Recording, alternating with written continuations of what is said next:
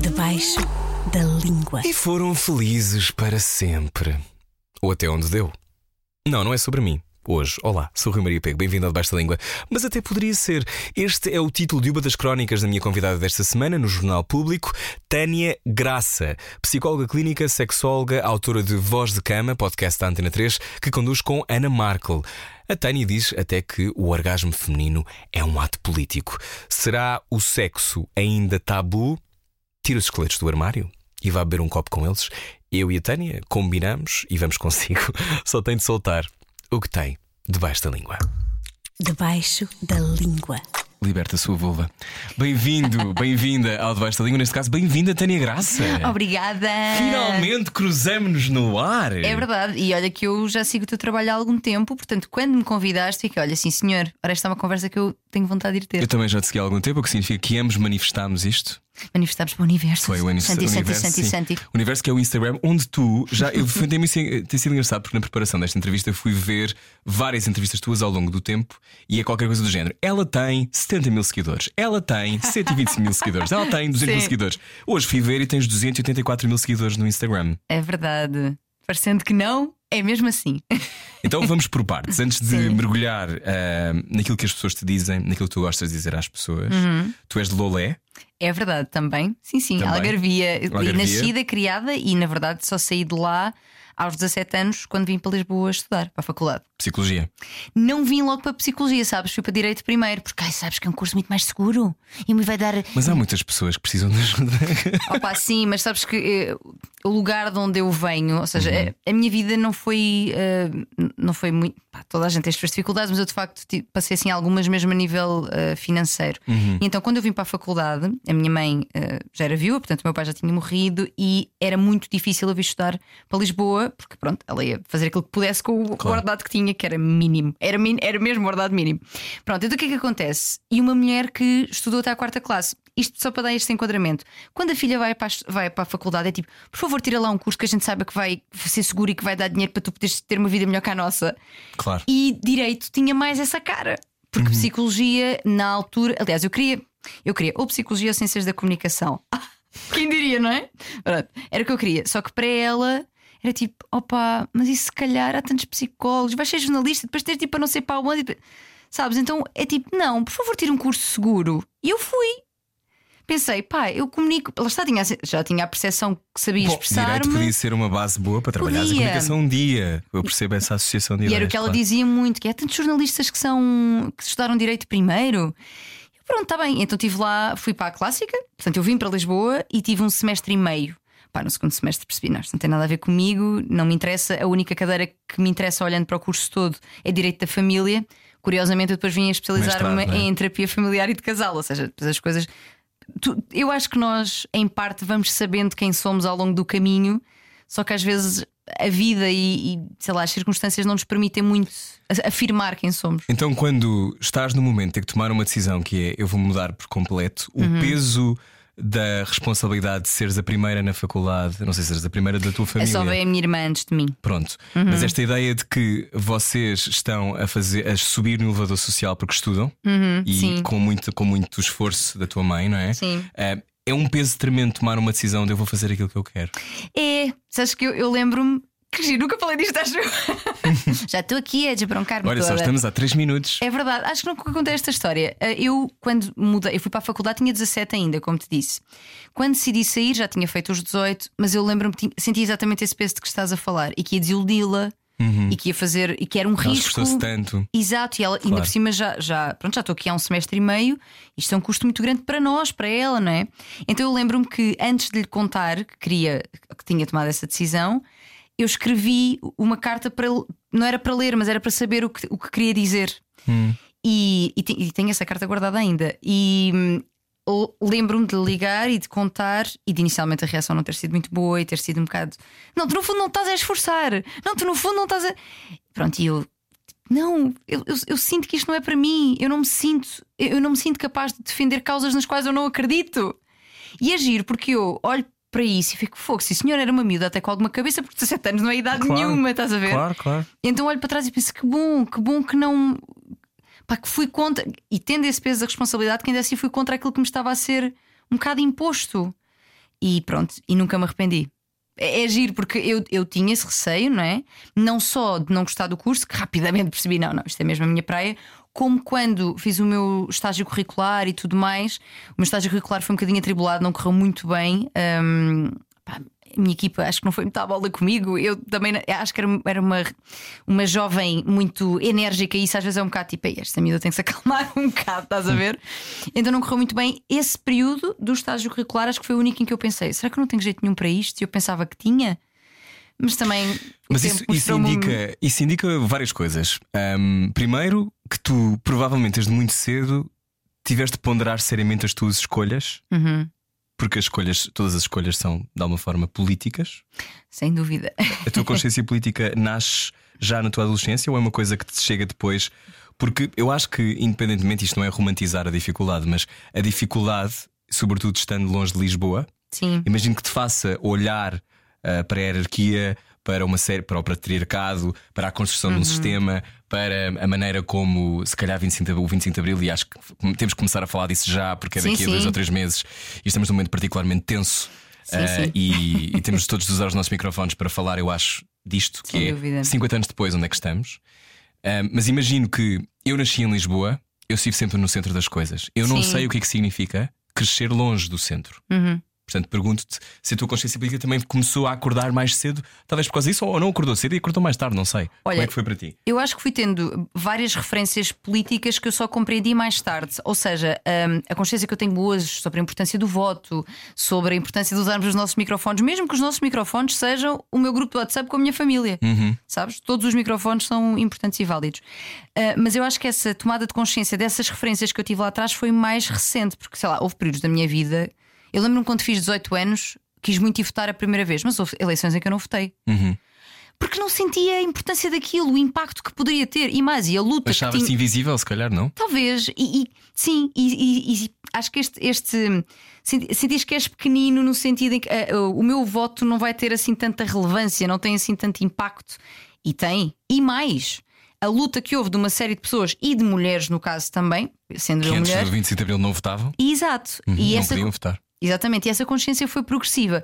Mas eu tive sempre referências políticas, porque lembro-me do meu pai falar de, da importância do voto, porque são pessoas que nasceram e viveram no pré-25 de Abril, uhum. um, e, de, e de votar pronto, a minha família sempre foi, e eu também sou, e declaradamente mais à esquerda, uhum. e disse ser sempre um tema porque nós éramos classe trabalhadora, e, e, classe trabalhadora tem muita, pá, os direitos dos trabalhadores e ordenados mais altos, e precisámos de direitos e tudo mais, e eu fui sempre tendo essas referências. E também, por exemplo, meu pai tinha estado no ultramar e trazia às vezes essa conversa também da injustiça que tinha sido para aquelas pessoas, tipo, nós estávamos uhum. ali, que era a terra deles. Claro que eles não gostavam de nós. Nós estávamos ali para roubar uma coisa que era deles, então alguém entra-me em casa e diz: Não, não, isto agora é meu. Claro que não, não é e teu. E depois vais ter essa batalha durante 13 anos para provar que é mesmo nosso. Exatamente. Que ainda é outro, outra dimensão. E, e fora que eu acho que nunca se fez, e tu, como psicóloga, poderás responder isso melhor que eu um verdadeiro, eh, uma verdade, aquilo que acontece nos Estados Unidos, esta coisa dos veterans e falarem com o que aconteceu no Afeganistão e no Iraque e na Guerra uhum. do Golfo, eu acho que em Portugal posso estar a dizer uma estupidez e uma enormidade, mas acho que não se fez de facto uma desconstrução do que se passou com as pessoas que voltaram. Não, não. Ou seja, muitos também... homens sim, sim, vivem sim. amargurados e com stress pós-traumático e com fantasmas. Há pouco tempo houve o assassinato do Bruno Candé. Sim, sim, sim, é, sim, sim, cuja, reação é provavelmente. Fi... Isto é, uma, isto é uma, uma cooperação abusiva, mas foi falada por muitas pessoas na altura quando aconteceu. Ou seja, há muitos fantasmas na vida de muitas pessoas que vêm nessa época. É verdade, sim. Eu, é? eu, eu, sinto que isso não foi um, abertamente abordado, até porque nós continuamos a contar a história de uma forma romantizada.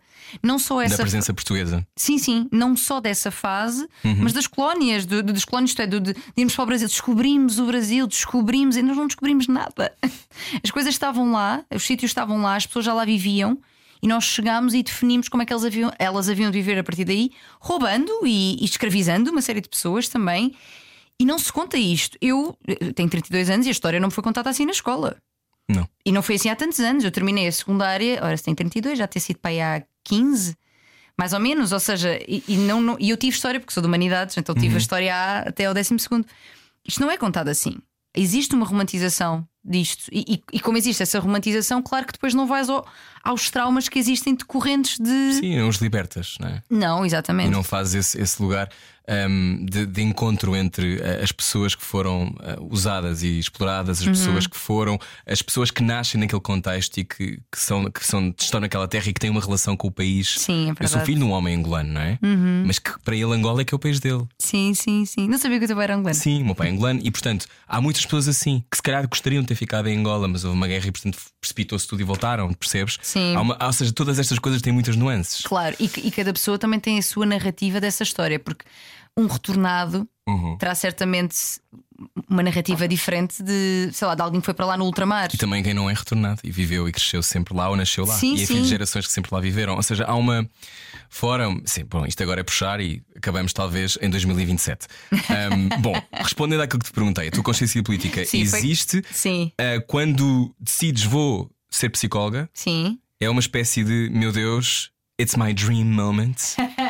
Foi um bocado, foi um bocadinho porque quando eu fui para a psicologia eu senti que estava de facto.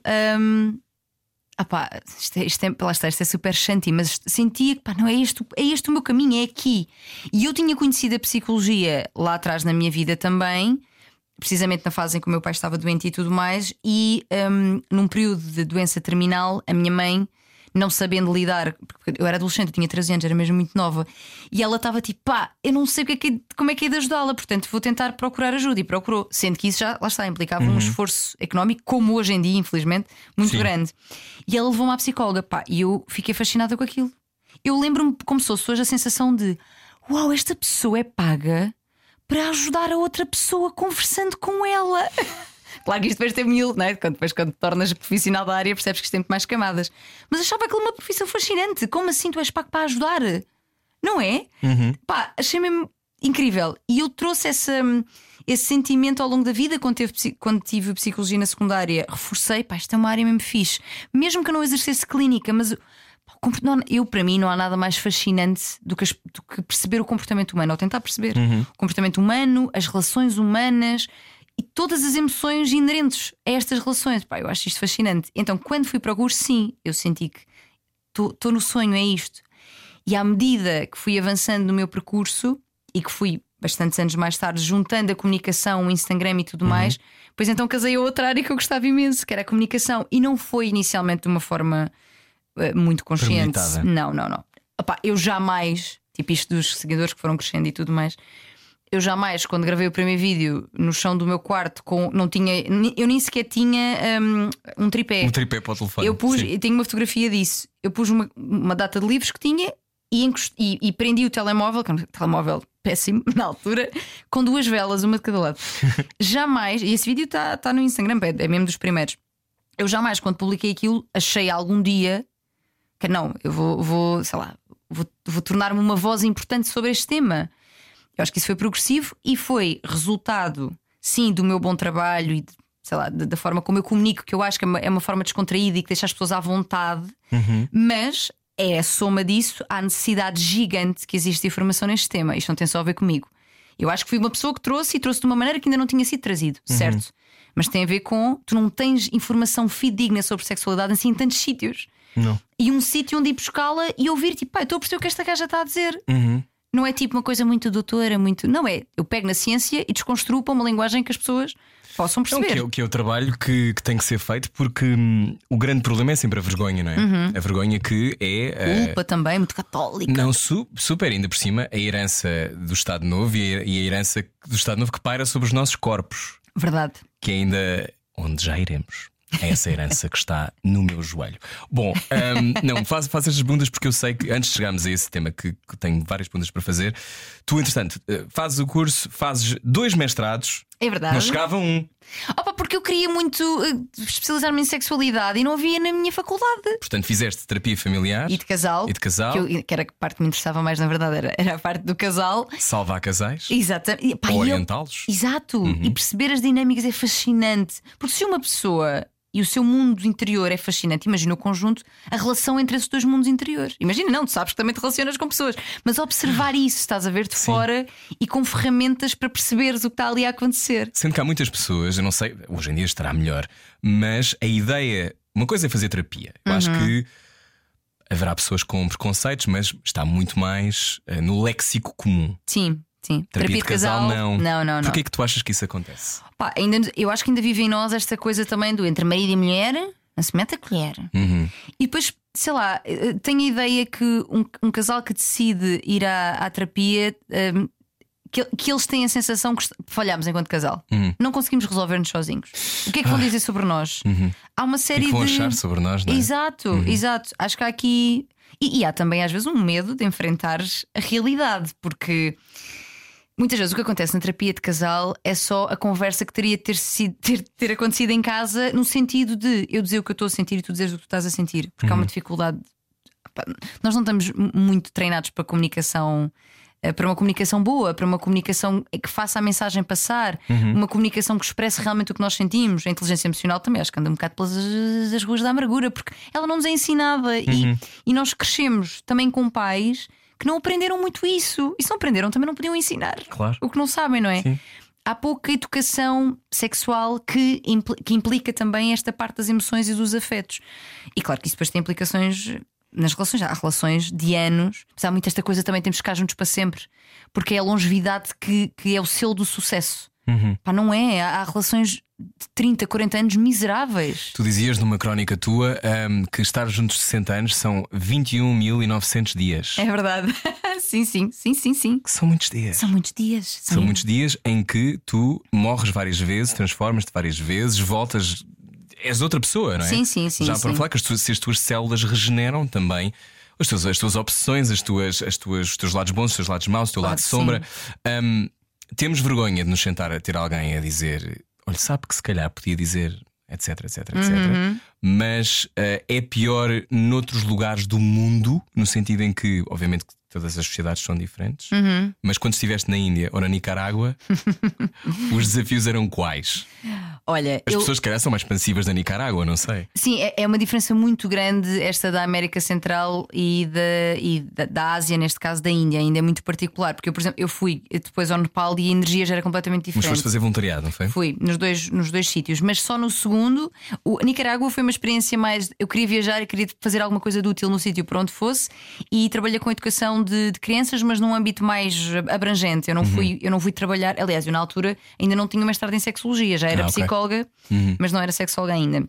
Quando fui para a Índia já foi uma coisa muito mais consciente. Eu fui fazer educação sexual que teve de ser muito adaptada àquela realidade Uau. muito adaptada. E eu fui sempre muito com as antenas, sempre, porque estou sempre, para perceber como é que aquelas pessoas viviam as relações delas, porque lá os casamentos são arranjados. Sim. E eu tinha imensa E curiosidade há um em. sistema de castas. Exato, sim, tens, tens mil camadas e o patriarcado ali é fortíssimo. Se, se nós vivemos numa sociedade patriarcal, sem dúvida, mas ali a voz do homem, do pai, do homem de família é a última, é a primeira e é a última, na verdade.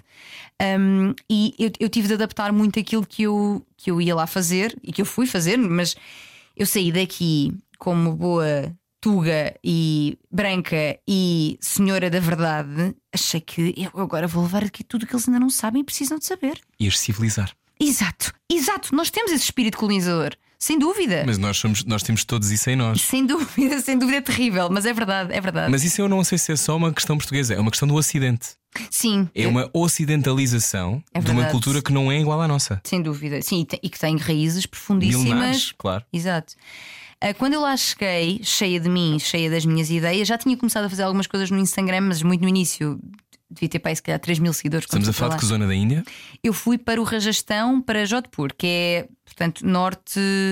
Norte. Ai, a, ou a, este, oeste. Que eu nunca. É longe. É longe, exato. Mas, mas é, ou seja, é o norte da Índia para o lado de Portugal, Portanto, numa rua 9 milhões de pessoas, na outra rua 18 milhões de pessoas. E- exatamente, esse nível. E Essa- nunca, já tinha, tinha estado na Nicarágua, mas nunca tinha estado num país como a Índia. Não, não, não, não, não. Eu nunca fui à Índia, já fui a alguns sítios, mas nunca fui à Índia. Eu imagino que seja um atropelamento constante, não só porque podes mesmo levar com uma vaca É, com alguém, é. mas porque, porque é, const... é tudo muito, não é? É avassalador, é. Depois, Uhum. depois tu neutralizas a um ponto que eu, no meu caso, até fiquei preocupada comigo, porque é tanta informação e é tanta informação dura de assistir. A pobreza, a muitas crianças a pedir na rua, pessoas, mesmo pá, situações morte, de pobreza, exato, m- mesmo muito, muito duro. E o teu sistema faz uma coisa, o meu, e eu depois falei sobre isso e acontece com muita gente, que é tu te sensibilizas para Claro. conseguir sobreviver. Mas isso é preocupante, imagina, eu, ou para mim era, estava a ser tipo do género, mais para o meio do meu tempo lá, eu, ao deparar-me com essas situações e não sentir quase nada, eu sei, que horror. Estou a ficar uma pedra. E quando eu voltar, eu vou voltar. Portanto, eu não, eu não quero ser esta pessoa. Mas o que é facto é que depois voltei e voltei ao meu, aos meus níveis de empatia Normais. normais, mas assustei-me. Chegas, deparas-te com eu tenho estas minhas ideias Uhum. e deparas-te com uma sociedade completamente diferente daquela onde tu cresceste. Exato, sim. E eu penso assim. Então, mas tu queres ver que agora, no final, não posso dizer o que eu achei que eles. Então eu sei o que eu é que sei o que é que eles precisam e agora eu não posso dar o que eles precisam, o que eu sei que eles precisam. Sa- E o que-? E o que é que achaste? O que é que achaste? E o, o que, o que encontrei lá foi eh, um, um- um nível de conhecimento sobre, sobre tudo isto, sobre a sexualidade, sobre o corpo, muito, vou dizer, muito inferior, no sentido em, inferior no nível de não sabemos bem o que é que é a menstruação e de onde é que ela vem. Neste Ou como ponto. tu chamas a monstruação? Amor, exato, exatamente, a menstruação. Eu, não, eu chamo. Não, para- não, eu sei. para classe- pa- pa- porque, há porque é vista ainda como um tabu e nesses países mais. Por exemplo, não, pode, não vais à escola, determinados templos não entras. É uma realidade muito diferente. Não fazes bolos? Não fazes bem, isso é aqui, porque as claras não vão ficar Já boas. sei. Falei isso há bocado com a Joana Barrios. Não se pode bater claras em castelo quando se está com o período. Sim. Enfim, pronto, encontrei esta realidade. Epá, eu ia cheia de ideias para falar sobre prazer masturbação e Uhum. coisas de que eu falo aqui. Pá, e chego, e- não, não vais poder fazer nada disso. E, e mais, eu tive de me adaptar, inclusive na minha vida lá. Nós não podíamos falar com homens. Era uma, era uma regra, era uma regra da associação em que eu estava. E eu inicialmente, muito reivindicativa que sou, é tipo, como assim eu venho para aqui com 27 anos e dizem-me que eu não posso falar com homens? Só que rapidamente, e ainda bem, eu percebi que se eu fizesse tudo aquilo que eu queria, que era falar com quem eu quisesse, trazer as matérias que eu quisesse, isso ia a Por ter destruir. em perigo. Sim, provavelmente, acredito que sim, mas mais do que isso, o que eu pensei nem foi isso, embora isso seja real. É aquilo que eu vim cá fazer, então não vou fazer, porque se eu quero de facto ajudar, ajudar o outro não é dar aquilo que nós achamos que ele precisa. É ouvir o que ele precisa efetivamente. E então eu meio que fiz uns. Eu estudei e ouvi aquelas pessoas nos- nas primeiras semanas para perceber o que é que fa... quais são as necessidades. É um estudo de necessidades. O que é que de facto faz falta aqui? Porque senão é só um exercício de ego. Porque se eu vou lá para ensinar aquilo que eu acho que eles precisam, e não é útil, e não só não é útil, como prejudica. Se eu falasse com homens, por exemplo, era muito possível ou que me colocasse em perigo, ou que no dia a seguir eu não pudesse ir dar as aulas, porque aquilo sabia-se, apesar de ser um meio com muitas pessoas, mas sabia-se rapidamente. Não, e tu eras a estranha, não é? Tu eras a Sim, diferente. eu sim, exatamente. Havia mais uma série de, de voluntários, mas todos, todos os comportamentos que nós tivéssemos muito fora dessa linha poderiam prejudicar o projeto. Somebody Trust é o nome. É um projeto muito bonito mesmo e muito importante ali. Pá, e eu pensei: não, isto não é sobre mim. Estás a ver? Não é sobre mim, não é sobre eu dizer que falo com homens se eu quiser e eu ensino sobre masturbação. Não, não é isso que é necessário aqui. Então, dei esses 10 passos atrás, um bocadinho no início lixada, mas dei. E então re- reprogramei-me e reprogramei aquilo que tinha para falar. E consegui fazer as coisas de uma maneira que eu acho que foi muito bem feitinha, sinceramente, porque eu na última aula que dei de todas consegui falar sobre contracepção e sobre preservativos. Que já é uma coisa num nível, sabes? E mesmo sobre a pílula e tudo, já é Imagina, eu lembro-me de estar a falar sobre aquilo. Eu tinha uma professora que traduzia sempre, porque nem todas falavam inglês, e a professora ficava super constrangida de traduzir. E eu nunca vou saber se ela de facto traduziu o que eu disse, porque depois não falava. Também Imagina, o tempo todo a falar outras coisas. Outra coisa qualquer. Hoje está um dia lindo. Mas eu acho que não, porque eu ia acompanhando com, com imagens e, e via as caras delas também, umas surpresas, umas assustadas, umas. Portanto, falar de sexo na sociedade indiana, pelo menos na zona em que estavas, era impensável. Sim, eu diria que sim. A terra do Kama Sutra. O que, não é? É- Isso é super curioso. Mas é isso- verdade. Mas isso acha, mas quer dizer, não sei se depois pensaste sobre isso, imagino que sim, que é esta, este. Eu sempre achei que isso pode ter a ver com a, com a- com a hipótese de- da colonização inglesa ter sido tão forte Sim. que reverte, porque imagina aquela coisa do o Kama Sutra é um texto, eu não sei quantos anos é que tem, mas há tempo aí 900 Sim. ou 1000. E não é só Ou mais e não é só sobre posições sexuais, que é uma coisa que eu pensei Não, é a procura do prazer, não é? Sim, e do bem-estar e, de, e, de, e, de, e da harmonia e da estética e da beleza. Há ali muitas camadas. Porque nós, quando falamos de Kama Sutra, falamos de posições sexuais. Sim, sim, sim. E tem muitas coisas. Mas é de facto impressionante que, que no país, no- na cultura do Kama Sutra. Estava a tentar ver aqui, quando é que tinha sido o Kama Sutra. Sim, sim. Mas, é, mas é, é super antigo. Eu lembro-me, eu quando estudei sexologia fa- fa- falámos disso, Uhum. porque de facto é uma, é uma referência milenar, não é? É De- milenar, exato. É, é mais longo. Século IV. Pronto. Pronto, está É- resolvido para quem estava com a dúvida. Exato. Tinha isso debaixo da língua. Ahm, então, ah, então, e deparas-te com isso. E portanto abandonas a tua ideia de eu vou mudar a Índia. Sim, Eh, imagina, eu- sim, pensei, não, se calhar deixo só aqui uma semente fixe Uhum. para que estas pessoas, estas mulheres, porque eram mulheres, eram meninas, adolescentes e mulheres. Ahm, Sim, mas empoderaste provavelmente algumas delas a perceber que a contracepção era uma coisa possível. sim, Que nem sequer era uma ideia. Não, havia. Não, eu, eu diria que as professoras com quem eu trabalhava sabiam da pílula e algumas tomavam. Mas o preservativo já é uma ideia. Por exemplo, eu para apresentar o preservativo, eu tive de encontrar naquela realidade que é. Não é tu usas preservativo para não apanhares ISTs quando andas aí. Não é. Dentro do casamento, se nós quisermos proteger-nos ou não engravidar, este é um bom método. E claro que eu coçava-me toda enquanto dizia isto, porque esta ideia de só podes ter sexo dentro do casamento e a proteção só acontece dentro do casamento. S- Sabes? Sim, sim, porque tu sim. vens de outra realidade. Mas eu, eu digo muitas vezes isto, acho que foi um banho de eh, noção e realidade Sim, de humildade também. e de é? humildade que eu precisava, porque eu, e, na verdade, eu acho que. E, e devo precisar sobre outras áreas da minha vida que eu ainda não vi. Porque nós estamos, nós precisamos. é Tânia. isso, é tipo, é ângulos mortos por todo o lado. Tipo, a minha consciência sobre N questões, tipo racismo, colonialismo, todas estas coisas. Eu estou a dizer isto agora, mas se calhar se falasses comigo há dois anos eu não estava tão consciente. E se calhar ainda dizia coisas que se eu hoje que só visse, dizia, "Ah, enfia-te num buraco se fazes Não, não, favor." não, claro, obviamente, não é? Até porque eh, o debate desse pós-colonialismo não foi feito. Pois, ex- exato. Eu, eu fui, eu fui pensando no- sobre essas coisas, olha, em páginas que sigo, em conteúdos que fui lendo, em filmes que fui vendo, em ouvir pessoas negras falar. Sim, Porque nós não temos muitas vozes. pois para- não. E quem diz negras diz de, outras, de outros grupos que nós achamos que sabemos imenso sobre aquela realidade e não sabemos porra nenhuma. Então, ainda bem, esse é o segue perfeito, o ponto perfeito para saímos da Índia, voltamos para Portugal. ahm, de repente, tu percebes, já, tava, já fazias conteúdos nessa altura, já começavas a fazer Uhum. coisas, mas tu percebeste, ok, eu tenho aqui uma vocação que é falar para mais do que os meus pacientes. Eu, vou- eu vou dizer, eu, eu acho que eu já sabia que tinha essa vocação de antes na vida, não sabia que seria com este fim depois, porque eu, em miúda, sempre fui a que apresentava os, os Trabalhos. os, os trabalhos e, e os, hum, as festinhas da escola todas, e eu sempre e gostava que, que as pessoas parassem para me ouvir. Eu, eu, eu lembro-me de miúda. Tipo, os adultos, porque depois eu, tinha- eu dizia coisas engraçadas, e- dizem eles, eu não me lembro, não é? E, e muito adultas para a idade, estás a ver? Então ninguém estava à espera que uma miúda de 5 ou 6 anos fizesse aquilo. Isto para dizer o quê? Eu já tinha alguma consciência de que quando eu falava as pessoas tinham algum interesse em ouvir em princípio. Uhum.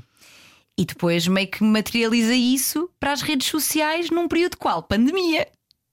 Ou seja, é- Durante a pandemia, contrariamente ao que acontece com as outras pessoas, que as deitou muito abaixo, a ti deitou-te muito para cima. deitou, empurrou-me, eu- empurrei meu. Mas ainda porque... bem, mas ainda bem, ou seja, tu tiveste que encontrar uma espécie de saída, de outlet daquilo que estavas a passar também. Sim, e foi, e foi porque eu, quando voltei da Índia, hum, decidi que queria viver no Porto um tempo. Porque gosto Uhum. imenso da cidade e todas as vezes que lá ia, pensava, pá, um dia tenho que viver aqui. Porque eu- e, e eu, nessa fase da minha vida, estava muito nessa de quero viver em sítios diferentes, quero ter experiências diferentes. Hoje, hoje estou mais calminha. Hoje, tipo, quero ir para fora, mas quero ter um sítio para onde voltar. Voltar. Uhum. E na altura fui para o Porto e a pandemia rebenta. Ou seja, eu estava lá e eu vim-me sozinha porque as minhas amigas, as poucas amigas que eu tinha no Porto, porque a minha, a minha esperança era fazer amigos, que faria, porque não tenho muita dificuldade com isso. Mas pandemia, as amigas que eu tinha lá trabalham na área da saúde, portanto não podiam mesmo estar comigo, e foi um ano altamente solitário, muito solitário mesmo. Eu vivia sozinha num T0 e pronto, era uma casinha fofita e tal. Ah, um- um- Porto, uma cidade linda, mas também não a podias. não podia aproveitar. conhecer, exato, e- e, fa- além do, do digital, de falar com as pessoas por telefone e tudo mais, conversar com alguém mesmo presencialmente, eu conversava com a senhora do Ping Doce. Eu já disse isto várias vezes, mas é verdade, porque eu ia ao Ping Doce, era a pessoa com quem eu falava. E atenção, estou a dizer isto, sei que houve experiências de pandemia muito piores que a minha, mas efetivamente foi um ano muito solitário e de muita introspeção e ao mesmo tempo de muita produção de conteúdo. As pessoas estavam a consumir imenso, eu estava em casa, queria, queria fazer coisas que me. Epá, que me dessem algum, algum boost também. Epá, e trabalhei imenso, fiz muitos vídeos, fiz muitas lives, fiz muito conteúdo e, e, fui, e a página foi crescendo e foi crescendo e foi crescendo, sendo que eu não tinha muita consciência de que aqueles números eram mesmo, mesmo pessoas, até começarmos a ter alguma liberdade Hum. e um dia vir uma rapariga a correr pela rua para vir falar comigo. E eu tipo, quem é esta gaja? Tenho graça, tenho graça. E eu aí começo a ter. Ah, Libertaste a minha vulva! já, olha que eu já ouvi isso muitas vezes. Imagino. À noite, quando vais sair. Exato, Claro. que o pessoal solta-se um pouco, às vezes até demais. Depois querem conversar imenso e querem, Sobre. querem contar as suas vidas. E eu às vezes estou só a beber copos como eles. como elas. Curioso. E eu tenho que dizer: olha, não me leves a mal, mas é que eu não estou a trabalhar No agora. horário de expediente já exato, fechou. Exato. Mas pronto, de facto foi um ano em que cresci muito, portanto a pandemia deu-me esse boost. E, e pronto, é como te digo, foi um encontro também de. ah, do meu trabalho e, e talento e estudo, mas também Uhum. da necessidade que as pessoas tinham dessa informação e que estavam a encontrar ali em massa, porque eu estava sempre a produzir. Não, e tu intuíste então que era um bom momento para lançares isso, mas intuías que havia tanta falta de informação? Acho que não. Nunca, nunca pensei nisso assim, sobre a- se à época. Eu acho que não tinha tanto essa consciência, sabes? Porque nós vivemos muito na nossa bolha. Como eu estava a estudar muito aquilo e falava muito aquilo com pessoas à minha volta, Achavas toda a gente Toda a sabia gente o que era deve saber. a nor... Como é que é? A a norgasmia. norgasmia. Mais ou menos, sim. Claro que depois, quando comecei a falar, percebi que não. Opa, e quando eu começo a abrir caixas de perguntas e eu vejo as perguntas, uau, ok, isto está muito mais ao fundo do que eu pensava. Tipo, Opa, coisas como. hum, eu eu- muito, muito mais ao fundo, lá está, para o nível de informação que eu tenho, porque eu estudo muito isto. Tipo, ah, eu não tenho, eu não tenho orgasmo por penetração, o que é que se passa comigo? Esta ideia de que o orgasmo tem que ser por penetração. não é que a culpa é da pessoa, não é? Exatamente. É, o problema sou eu, não é o meu parceiro que se calhar é uma. merda. Não, que é que não, que não percebe que, que- pronto, que há outras maneiras de chegar ao orgasmo, claro, não é? E que não está a investir e que não está a Como é que é? Só investigar. 66% das mulheres têm orgasmo com penetração? Não, não, não, não. É, É o contrário. são uh, cerca de 80% precisa de estimulação do clitóris para ter orgasmo. Ou seja, as que sobram. Tu que orgasmas no campo das mulheres eu sei muito menos. Pois eu percebo, eu Pois percebo. sou homossexual. Exatamente. Mas estou aqui. Estou Olha, aqui para não- facilitar esta conversa. Claro que sim, e, e- e a tua voz é extremamente importante também no que toca à, à- à comunidade LGBT. Eu, eu vou trazendo também coisas, não tanto conteúdo aprofundado, porque não é, não é aquilo em que eu mais estudo. Uhum. E, às vezes, e às vezes as pessoas cobram-me um bocadinho isso, sabes? Que, olha, mas não estás a falar de pessoas, não estás a falar Trans, de sexo entre pessoas sim. trans, não estás a falar de sexo entre pessoas lésbicas. Pá, o meu dia, como toda a gente, tem 24 horas e eu, para ser especialista de alguma coisa, eu tenho que estudar muito dessa Claro. coisa. E a sexualidade é um mundo. Um sexo gay é absolutamente diferente. Sim, sim, sexo sim. heterossexual. Mas há, mas há muita, muita, muita, muita escuridão e falta de informação. Uhum. E, ahm, por exemplo, eu aprendi uma série de coisas já muito tarde e não era por falta de prática ou porque eu não quisesse praticar. Sim, sim, sim, sim, sim. Era porque eu não sabia. Pois, E os meus amigos também não. claro. E a minha geração é completamente diferente desta geração mais nova, que tem 23, 24 agora, Uhum. ou 22 ou 18, porque há uma liberdade e uma fluidez que não havia quando eu estava na escola e, e estava a ter as minhas, minhas primeiras experiências sexuais, muito a medo e com culpa e com a sensação de pecado, etc. Ai, terrível. Horrível. Terrível, E terrível. eu acho que isso. um, e muitas pessoas talvez se identificaram com isto, não só porque são homossexuais, mas esta ideia de que a sexualidade. Porque é engraçado, eu lembro-me perfeitamente de aparecer e ser profundamente livre na minha experiência, na minha expressão, na minha sexualidade. Tinha tipo 13. E tudo o que aconteceu nos anos subsequentes são de não, abafa, reprime. Esta é a minha experiência. E eu acho que isso esculpe durante muito tempo a tua relação com o prazer. Claro, sim, sim, sim, sim. Portanto, sim. indo para esses territórios, um, onde é que uma pessoa sente que não tem o léxico, que não tem as informações, para onde é que começa, na tua opinião? É a seguir-te, claramente.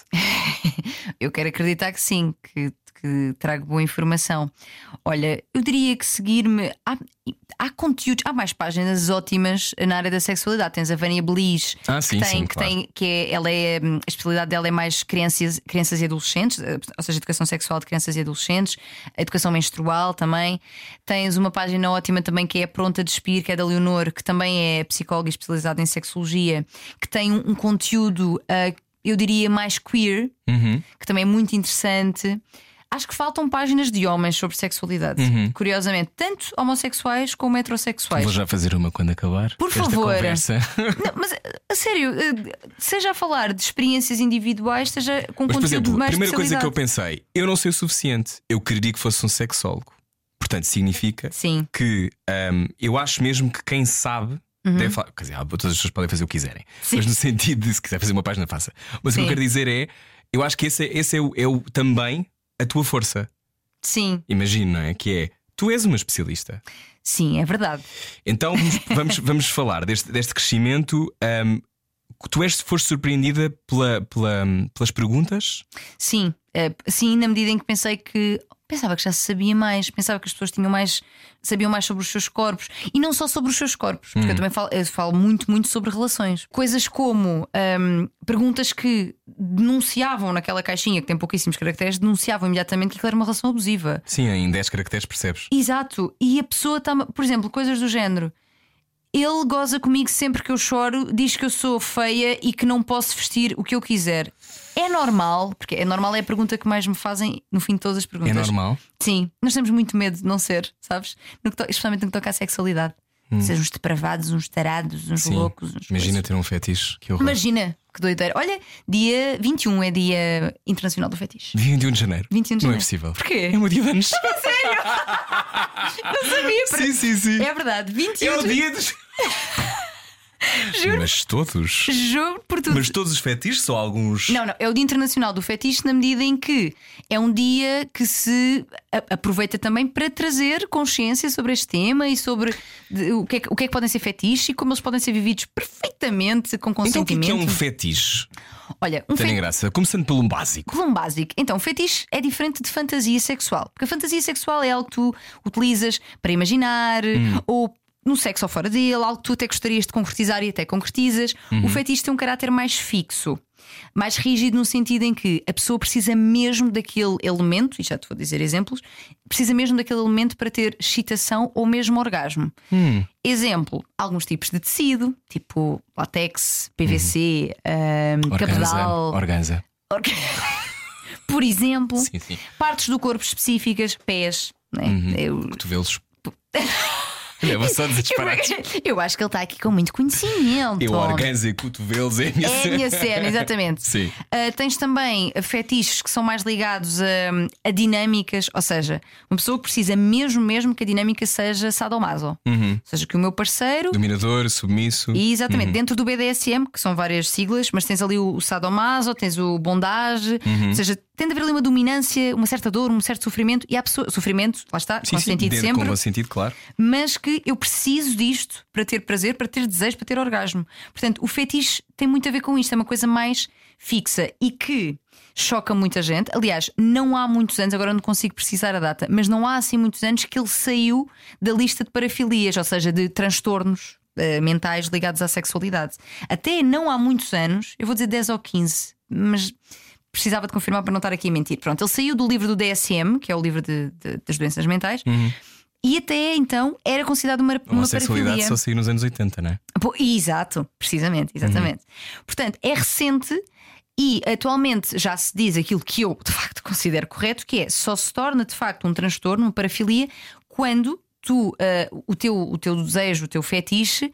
Tu não consegues contê-lo a um ponto de tu impõe-lo ah, a pessoas que não, não, não, não consentiram, não têm a capacidade de consentir, por exemplo, crianças, não é?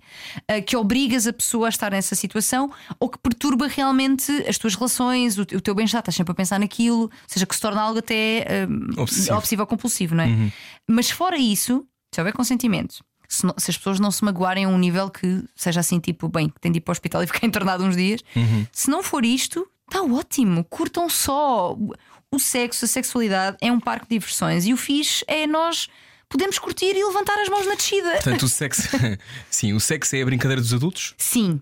Eu, eu acho que é, é, é o parque de diversão dos adultos, é sem dúvida. E Para achas é. que ah, quem está a ouvir este programa tem esta leitura? Tem esta sensação? Se- que nas suas vidas ah, Tu fazes um podcast muito bem sucedido, parabéns, parabéns, parabéns. Voz de Voz de cama. cama com Ana Markel. Voz de Cama tem um lugar no meu coração que é, é muito especial, porque, para, para já, porque a Ana é alguém que eu tenho num lugar assim. De um certo endeusamento até. Mas endeusamento sem, ser, sem bater na loucura, porque nós somos amigas. Mas endeusamento no sentido em que eu acho que ela é mesmo das melhores pessoas do mundo. É, E é uma ótima comunicadora. Sim, sim. E uma pessoa com um nível de sensibilidade, empatia, consciência, cuidado com os outros, pá. Acho que só conhecendo, sabes? Porque eu às vezes penso quando falo dela que as pessoas devem pensar, pá, esta gaja também está para aqui a.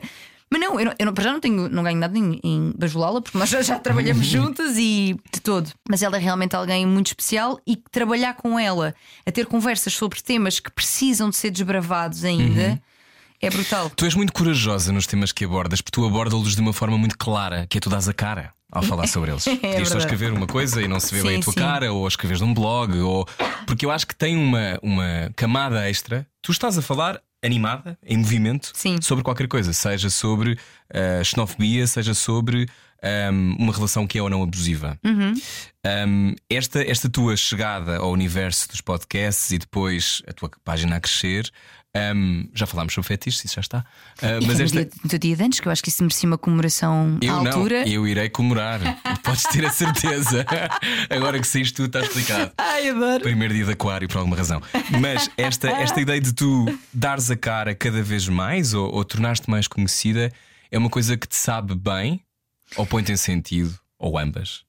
Ambas as duas ao mesmo tempo em simultâneo. Hum. Acho que sim. Eu acho que à medida que, que mais gente me conhece e mais gente me está a ouvir, eu sinto também.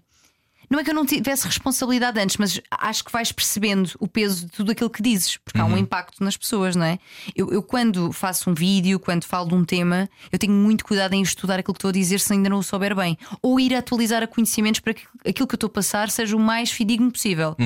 Porque apesar de eu estar a falar descontraída, eu sei muito bem aquilo que eu estou a dizer, estás Claro. a ver? Tipo, e eu preciso. eu- eu- que, que vá ao encontro das pessoas a, a informação mais certa possível daquilo que eu considero, não é? E daquilo que a ciência considera. Portanto, responsabilidade sim. Se eu gosto, opa, eu gosto, para já porque eu gosto, e isto é verdade, eu gosto de palco. Eu já, eu já era essa Que miúda, bom não que, é? alguém, que alguém diz isso. Não, eu gosto, eu gosto, Não eu muita pachorra para esta coisa. Ai, não, eu não gosto nada. Eu gosto. Ahm, então porquê é que estás sempre à Exato. frente de uma câmara? Exato, não, não, eu gosto, eu gosto Sim. disso. Mas gosto de palco, não é um palco qualquer. Gostas Eu- de ter consequência? Sim, que aquilo que eu esteja a dizer seja útil, que as pessoas levem e pá, sim senhor, olhas por acaso, nunca tinha. Uma coisa que eu adoro que digam, nunca tinha pensado nisto. Quando é que foi a última vez que disseram isso? Talvez. ah, Talvez em resposta aos últimos vozes de cama ao vivo, porque as pessoas responderam-nos Uhum. muito sobre aquilo que viram aqui do Maria Matos, e houve gente a dizer-me isso, até amigos meus, pá, vocês falaram disto e disto, e nós fomos o tempo todo no carro a conversar sobre aquilo que vocês tinham dito. Pois, mas eu acho que as pessoas não falam entre elas sobre Pois. sexo. Mesmo, mesmo amigos que têm intimidade, parece que há uma barreira. Eu acho que as mulheres nisso são melhores que os homens. Sim, sim. Que eu sim. odeio esta coisa binária de os homens são assim, as mulheres são assim. Acho que não estamos nos anos 90, portanto temos de falar de outra maneira. É mas verdade. mas a, a verdade é, por exemplo, eu falo com alguns amigos meus homossexuais e eu acho que os homossexuais também têm alguma tendência, mais ou menos, na organização. Mas esta ideia, esta ideia de que, eh, mesmo assim, Uhum. há zonas que parece que nós temos medo. E que só quando há. e Isso aconteceu quando eu fui ver o espetáculo do Diogo e da Joana. Sim, Uh, o amor quer maravilhosos. beijar mais pessoas, ótimo. Foram a voz de cama também fala sobre o espetáculo. Pois, eu sei. E com comentários um pouco intensos nas redes sociais. Mas é sempre que há assim uma coisa mais. Olha, fora de anos 90. Que- Sim. Quer dizer, fora de anos 90, como quem diz, porque as relações abertas não são novas. Mas Sim. pronto, mas pronto. Já iremos aí. Mas esta, esta ideia de que hum, as pessoas que foram ver o espetáculo deles Sim, parecia que estavam pela primeira vez não só a testemunhar aquilo, aquela, a ideia de falar Uhum. sobre relações abertas e poliamor, sem uma coisa de hipótese, há um preconceito tremendo, uma Sim. culpa tremenda, ou aquela coisa do quem é que aqui já pensou em trair. E algumas Sim. pessoas batem palmas. E o facto de o fazerem em público, e muitas delas, e até foram bastantes, Uhum. mostra-me que há uma mudança de paradigma, mas que ainda assim é como se fosse tudo ligeiramente em freeze. sim. E perguntava-te se sentes a mesma coisa ou não, ou tu ainda há pouco tempo escreveste sobre a traição. Ahm, Sim, e sempre que falo sobre isso, uh, levo alguma porrada digital. Mas eu também te vou dizer, eu estou cada vez mais a cagar para isso. Tens uma armadura muito forte. Opa, sim, que foi construída com o tempo. Ontem eu falava disso num jantar com amigos meus, que é, eu no início sofria muito com isso. Sofria mesmo, tipo, sofria especialmente porque não é só porque alguém estava a falar mal ou a ofender-me, é porque pensava, "Pá, mas será que eu afinal não sou. Lá está, outra vez a questão, olha, da Tânia estagiária, será que eu afinal não sou boa nisto? Será que aquilo que eu estou a dizer, apesar de eu acreditar absolutamente naquilo que estava a dizer, Não é também uma coisa de, que eu às vezes sentia que era. Eu não estou a perceber que eu sou boa pessoa. Que minha- Que eu tenho boas intenções. intenção- Eu, eu, eu sentia isso. Não, não, mas olhem, mas eu, mas eu não estou a querer ofender ninguém. Eu não estou a querer dizer para traírem. Eu estou a querer dizer porque é que as pessoas traem para nós que é que as pessoas sobre- traem? Olha, hum, por variedíssimas razões que vão muito além do básico de pois ela não tinha em casa ou ele não tinha em casa e tive de ir procurar à rua. Que isto é muito e é muito colocado nos casais heterossexuais da mulher, que é tipo tens que lhe dar, porque senão ele sabes como é que é. Sim, sim. Não, estavas-te a pôr a jeito. Claro, claro, sempre. E ele a testosterona não lhe permite fazer as Coitado, coisas. ele não Exato. consegue. Exato, não tem controle sobre as suas atitudes. Hum, e porquê que trai então? Há muitas coisas. Olha, às vezes há a, a- a falta, a necessidade, a saudade de sentires uma página em branco com alguém. Porque quando tu estás há anos numa relação, há já uma, expecta- há uma expectativa de previsibilidade do teu comportamento, não é? eu conheço neste, nesta linha, eu espero-te mais ou menos nessa linha. Se tu trazes, olha, falando no fetiche, se tu trazes de repente, olha, eu por acaso estava a pensar, a gente podia assistir todos assim de cabedal só com um buraquinho na boca, o que é que tu achas? A reação da outra pessoa sobre fetiche. mal. A reação de outra pessoa sobre fetiche outra coisa qualquer pode ser: Ah, isso nem parece teu. Tu não és assim. Sabes, esta coisa de não saias da caixa onde eu já te coloquei e onde eu me sinto confortável. Não arrebendes a minha ilusão sobre ti. Exato, exato. Ora, o que é que sucede? Ao longo de, vamos dizer, 10 anos de relação, tu dizias há pouco e bem, nós morremos e nascemos montes de vezes. E muitas vezes a outra pessoa não aceita isso e nós sentimos que não podemos mostrar isso. Ora, quando tu estás com alguém novo, tu és aquilo que tu quiseres ser. Isso é libertador. Sim, isso é muito afrodisíaco. Também, claro, a novidade também. Pessoas que têm, depois vale a pena olhar para a nossa personalidade, principalmente se já traímos, não é? Ou se é uma- um impulso que temos muitas vezes. Porquê que isso acontece? Eu sinto muita falta de novidade, eu sinto muita falta de diversidade sexual. Não tem a ver com diversidade sexual e eu preciso é de que alguém novo me diga que eu sou espetacular, porque o, o efeito desta pessoa que já me diz há 10 anos já não é igual. E olhar para isso sem julgamento, para que tu próprio consigas alcançar. Será que eu gosto? Será que para mim faz sentido é uma relação não monogâmica? Será que Será é que a isso? monogamia está em vias de extinção? Tânia Graça. Olha, eu não acho que ela esteja em vias de extinção, mas acho que está a ser e bem, muito bem questionada. Muito questionada. Porque, sendo ela, que é, Uma lamento. construção social, uma- histórica. Exatamente, sendo ela isso mesmo, é importante nós olhar. Porque eu posso questionar-me e pensar assim: ok, mas na mesma, embora isto seja uma imposição social e uma construção social, ainda assim. No meu, na minha balança de perdas e ganhos, Uhum. dificuldades e benefícios, eu estou fixe aqui. Isto é, isto é bom, estás a ver? Sim. Mas pode ser que não. E a ideia de tu poderes viver outra estrutura que não esta é muito importante, até para que a tua monogamia se escolhida for uma escolha. Se for, for quase uma escolha honesta, não é? Sim, em vez de ser uma escolha condicionada, exato. Um, tu, uh, também a Joana Brito Silva, Uhum. um, quando falam da monogamia, eles abrem o terreiro de espetáculo com a ser o, o Adão e Eva, estão a fazer um spoiler. Sim. Esta ideia de que uh, tudo começa por uma questão económica, sim, sim. não é? É Uh, o corpo da mulher. privada. Uhum. Exatamente. Um, muitas pessoas também, de repente, resistem imenso Uhum. a este discurso. Não o discurso da construção social, mas o discurso do. Agora de repente lembraram-se que monogamia não é fixe. Como assim? Olha, no outro dia a conversa que tivemos aqui eh, Sim. foi assim acesa, porque pronto, porque ele não estava a concordar com a gente. Pois Quem? ouçam. O Pedro? Sim, sim. sim, pois o sim. Pedro é casado há muitos anos. Pronto, mas E gosta da monogamia? Claro, Pronto. não, E não, pode. mas obviamente a questão não é o poder. Atenção, esta, esta discussão foi tida com ele, um grande beijinho, Pedro. Foi que não é que ele não pode, claro que pode, pelo amor de Deus, mas ele estava ele estava a fazer afirmações como: Eu sei bem que isto não resulta, isto no fundo é porque já não gostam do outro. Isto no fundo é porque. Hum. Pá, e eu acho que isto são afirmações muito. Ele também estava a dizer aquilo em jeito de provocação, Claro, como é é óbvio. vocês diziam, claro. obviamente. Mas, mas eu sei que esta voz que ele estava a ter é a voz real de muita gente. É a voz da esmagadora maioria das pessoas? Opa, eu. Ou achas que secretamente agora é um bocadinho, sabes que eu acho que é um bocadinho. É como se. Não vou fazer esta hoje, vou fazer. Esta ideia de que a criança que nunca viu o mar Sim, sim. suspeita que existe o mar. Sim. Vê o mar, nunca mais se esquece que o mar existe. Ah, isso, ah, isso não se esquece certamente. Sim, sim, sim. Não, se- não será aquela ideia do se eu me permitir ver, vou descobrir coisas sobre mim que não estou à espera? eu acho que nós temos medo. Temos medo de. E não digo com isto que quem é monogâmico é porque está com medo de ver o resto, não é isso. Mas acho que temos medo. Acho que temos medo de de ter. questionar. Sim, de questionar, de ver para além, de descobrir coisas sobre nós que às vezes é- não gostamos ou às vezes não sabemos lidar. E o que é que eu faço com isto? Então agora descobri que preciso imenso ou que, que para mim é ótimo. hum, vou dizer até experiências que ainda podem acontecer em contexto de casal, mas tipo, preciso imenso de homenagem, ou preciso imenso de swing, ou preciso imenso de orgias.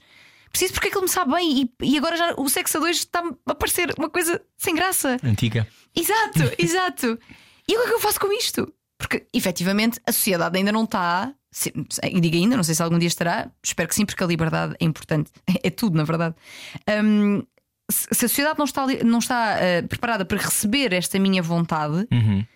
o que é que eu faço com isto? Há uma, uma energia de fim de baile de máscaras, não é? Que é, sabes, que é é a partir do. quadro. Não é? Que é aquela ideia do rebenta-se ali uh, a ilusão Sim. e de repente eu não tenho vocabulário para lidar com isto. Eu não, eu não sei o que fazer. Sim. Chegam de pessoas que, uh, que pronto, se aventuram e ficam perdidas.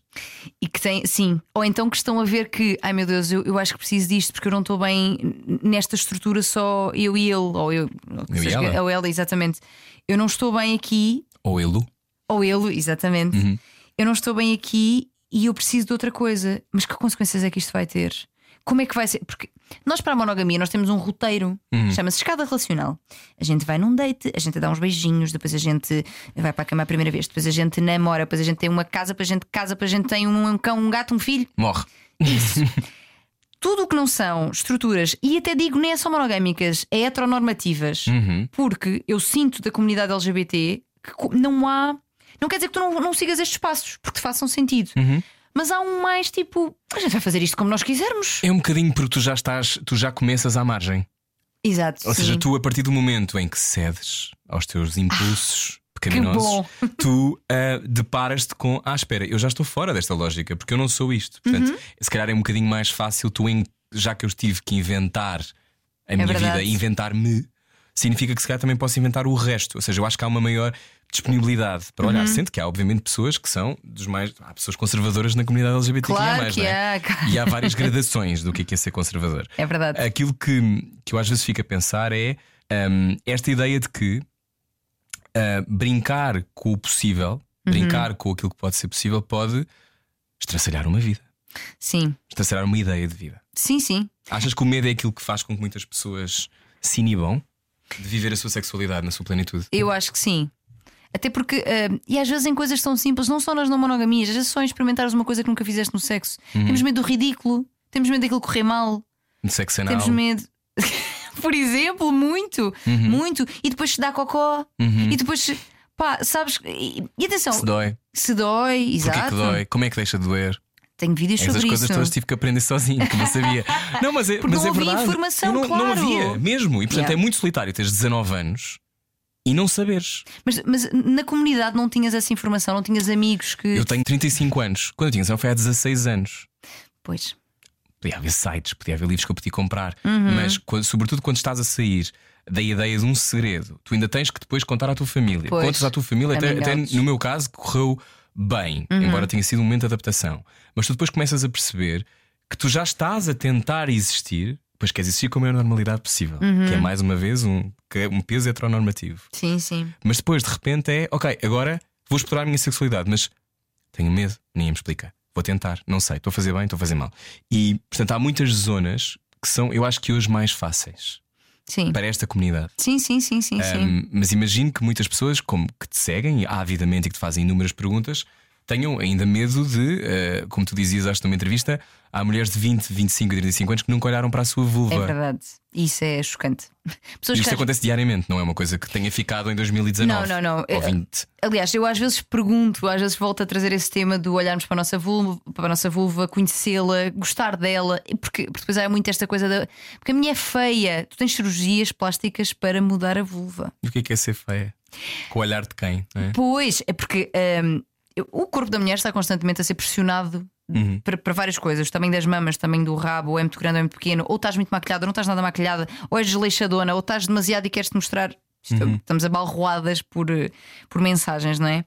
A vulva também não está, também não está aqui de fora desta questão. Também a puseram dentro. puseram dentro ali. Onde é que nós temos. Porque imagina, os rapazes, as pessoas que têm um pênis, quando, vêm, quando vão, estão nos balneários, vêm outros pênises. Uhum. Estão ali muitos pênises de um lado para o outro, não é? A vulva, tu não vês, a menos que alguém te abra as pernas, porque é, é um, é um lugar que é, é mais eh, guardado, Sim. não é? Nunca estive por perto, não sei. Pronto, mas é. Tenho uma ideia. Tens uma ideia de- de- de- teórica, não é? Sim. Pronto. E então o que nós, ao longo da vida, não vemos outras. Onde é que vemos as primeiras se virmos? Na pornografia. Uhum. E as vulvas da pornografia são vulvas, hum, eu vou dizer, infantilizadas. Ou seja, muito branquinhas, sem pelo nenhum, geralmente com, com uma estrutura que. eh, portanto, nós temos os lábios internos e externos. E a vulva, supostamente, que as, que as pessoas têm como bonita, é aquela mais infantil, que é os lábios externos são mais eh, grandinhos e os, exatamente, e os de dentro, os internos, são pequenitos. Ora, o que é que acontece? Eu vou dizer que muitas, não, não vou dizer uma porcentagem porque não, não sei, mas talvez a maioria das mulheres tem os lábios internos maiores. E isso dá uma estética completamente diferente. Tens ali uma coisa mais pendurada, a verdade é essa. E que pode aumentar com a idade, e escurecer com a idade e com gravidezes e etc. Então, esta ideia de a minha é feia porque não é aquela de menina. Tanto que e já falei disto algumas vezes, há cirurgias que se fazem, há cirurgias que se fazem, vulvoplastia, que é- Uhum. e são muito procuradas, que o modelo que, um dos modelos que tens lá para escolher é Baby Doll, boneca bebê. Quão preocupante é isto? A vários Bastante. níveis, porque tipo, pá, tu podes ter imensas fantasias e tudo mais, e ideias e coisas, mas isto no sentido de da juventude ser aliciante, mas calma, muita calma. Há uma linha que separa, porque tu, tu quereres ter, ou um, ou um homem querer que tu tenhas uma vulva que se parece com uma miúda, Uhum. adolescente, menor de idade, é pá. E a negação de quem tu és, não é? Se tiveres Sim. 45. Não, embora, embora possas procurar isso, eu acho, eu acho que eh, mais do que isso, eu raramente, a não ser que esteja a ouvir o teu programa, Uhum. ouço este tipo de conversa. Pois. À tua sim. volta, ou melhor, tu, obviamente, no teu caso, sim, deves ter muitas pessoas que falam sobre isto, mas eu, eu penso: será que as minhas amigas Uhum. debatem sobre vaginismo? Pois, provavelmente não sabem o que é. Se calhar têm só. Talvez imagina- saibam, mas é uma coisa se calhar distante, não sei. Ou, ou nem sequer sabem ah, identificar. Sim, há muitas mulheres que me mandam a pergunta sobre a dor na relação sexual em que elas descrevem os sintomas do vaginismo, mas não sabem que é vaginismo. Por exemplo, ou seja, tenho, muita, tenho imensa dor na relação sexual, não consigo que haja penetração, é como se houvesse uma parede. É uma descrição que fazem muito, que a tentativa Uhum. Também acontece de... no sexo anal. Sim. Pois, exato, exato. Porque a contração do, do esfíncter, do Sim. ânus, também não permite. Eh, e parece uma parede, eu não consigo, eu não consigo, o que é que se passa? E pá, eu vou dizer com uma grande probabilidade que é vaginismo. E que depois tem de ser visto em fisioterapia pélvica, que são as fadas de- de- das vulvas e das vaginas, que O são exercício Kegel, não é? também, se bem que quem tem vaginismo, geralmente o Kegel não é bom. Ah, não? Ah, Porque não o. Kegel é, é exercícios de apertar e, Apertar e- e- exato. Descontrair.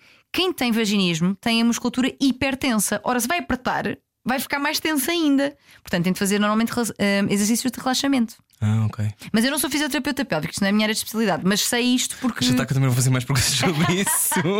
não, mas. É porque não é realmente. Não, não, mas isso, mas isso ou seja, eh, pessoas que passam, se calhar, décadas Uhum. a achar o problema é meu. Ah, sim, não há solução. totalmente. Os homens não que gostam de estar comigo porque não dá. E, depois- evitam muitas vezes o sexo, ou fazem só oral, fazem-lhe oral a ele e terminam, ou seja, até o orgasmo, que é ele não querer outra coisa. Uhum. E, e imagina, mãe- hum, mulheres que querem ser mães, isto depois torna-se uma coisa gigante, porque como é que eu vou ser mãe Se me dói se tanto. não, se não há penetração? Se Sim. não há penetração, não há forma. Quer dizer, há formas, claro, temos outras, mas a forma dita natural não vai ser Uhum. possível. Isso cria imensa culpa, se- autoestima baixa, tem mil camadas, tipo, muitas Quão mesmo. importante é uma sexualidade saudável?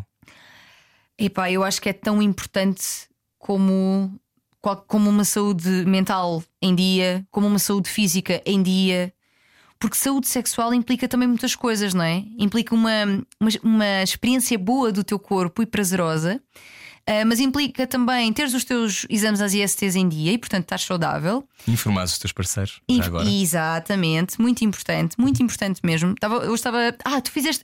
Eu estava a falar disso também. Vocês fizeram um vídeo ótimo sobre o HIV. Ah, sim, sim, sim. E eu fiz na altura também, e eu- mas eu vi Para o vosso. sim. E pá, super fixe, muito importante mesmo.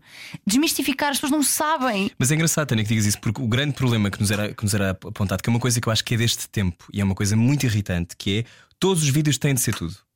Ah, sim. Tô... Tu tens de responder a todas as perguntas que existiram na cabeça de todas as pessoas que viram o teu vídeo. sim, sim, sim. Pá, sim. e eu- nós focámos, obviamente, em comunidade LGBT e incluímos as pessoas trans, mas Uhum. havia f- lógicas, aquilo tem a ver com o GATT, O próprio- checkpoint, claro. que eh, se ocupa de eh, testar homens que têm sexo com homens. Uhum. E nós incluímos outras pessoas, mas, ou seja, ainda bem que gostaste, e é muito importante desmistificar, mas também é importante dizer a quem ouve e quem vê que, e quem, mas para tudo, seja Uhum. um espetáculo de teatro, seja o teu vídeo, seja um programa.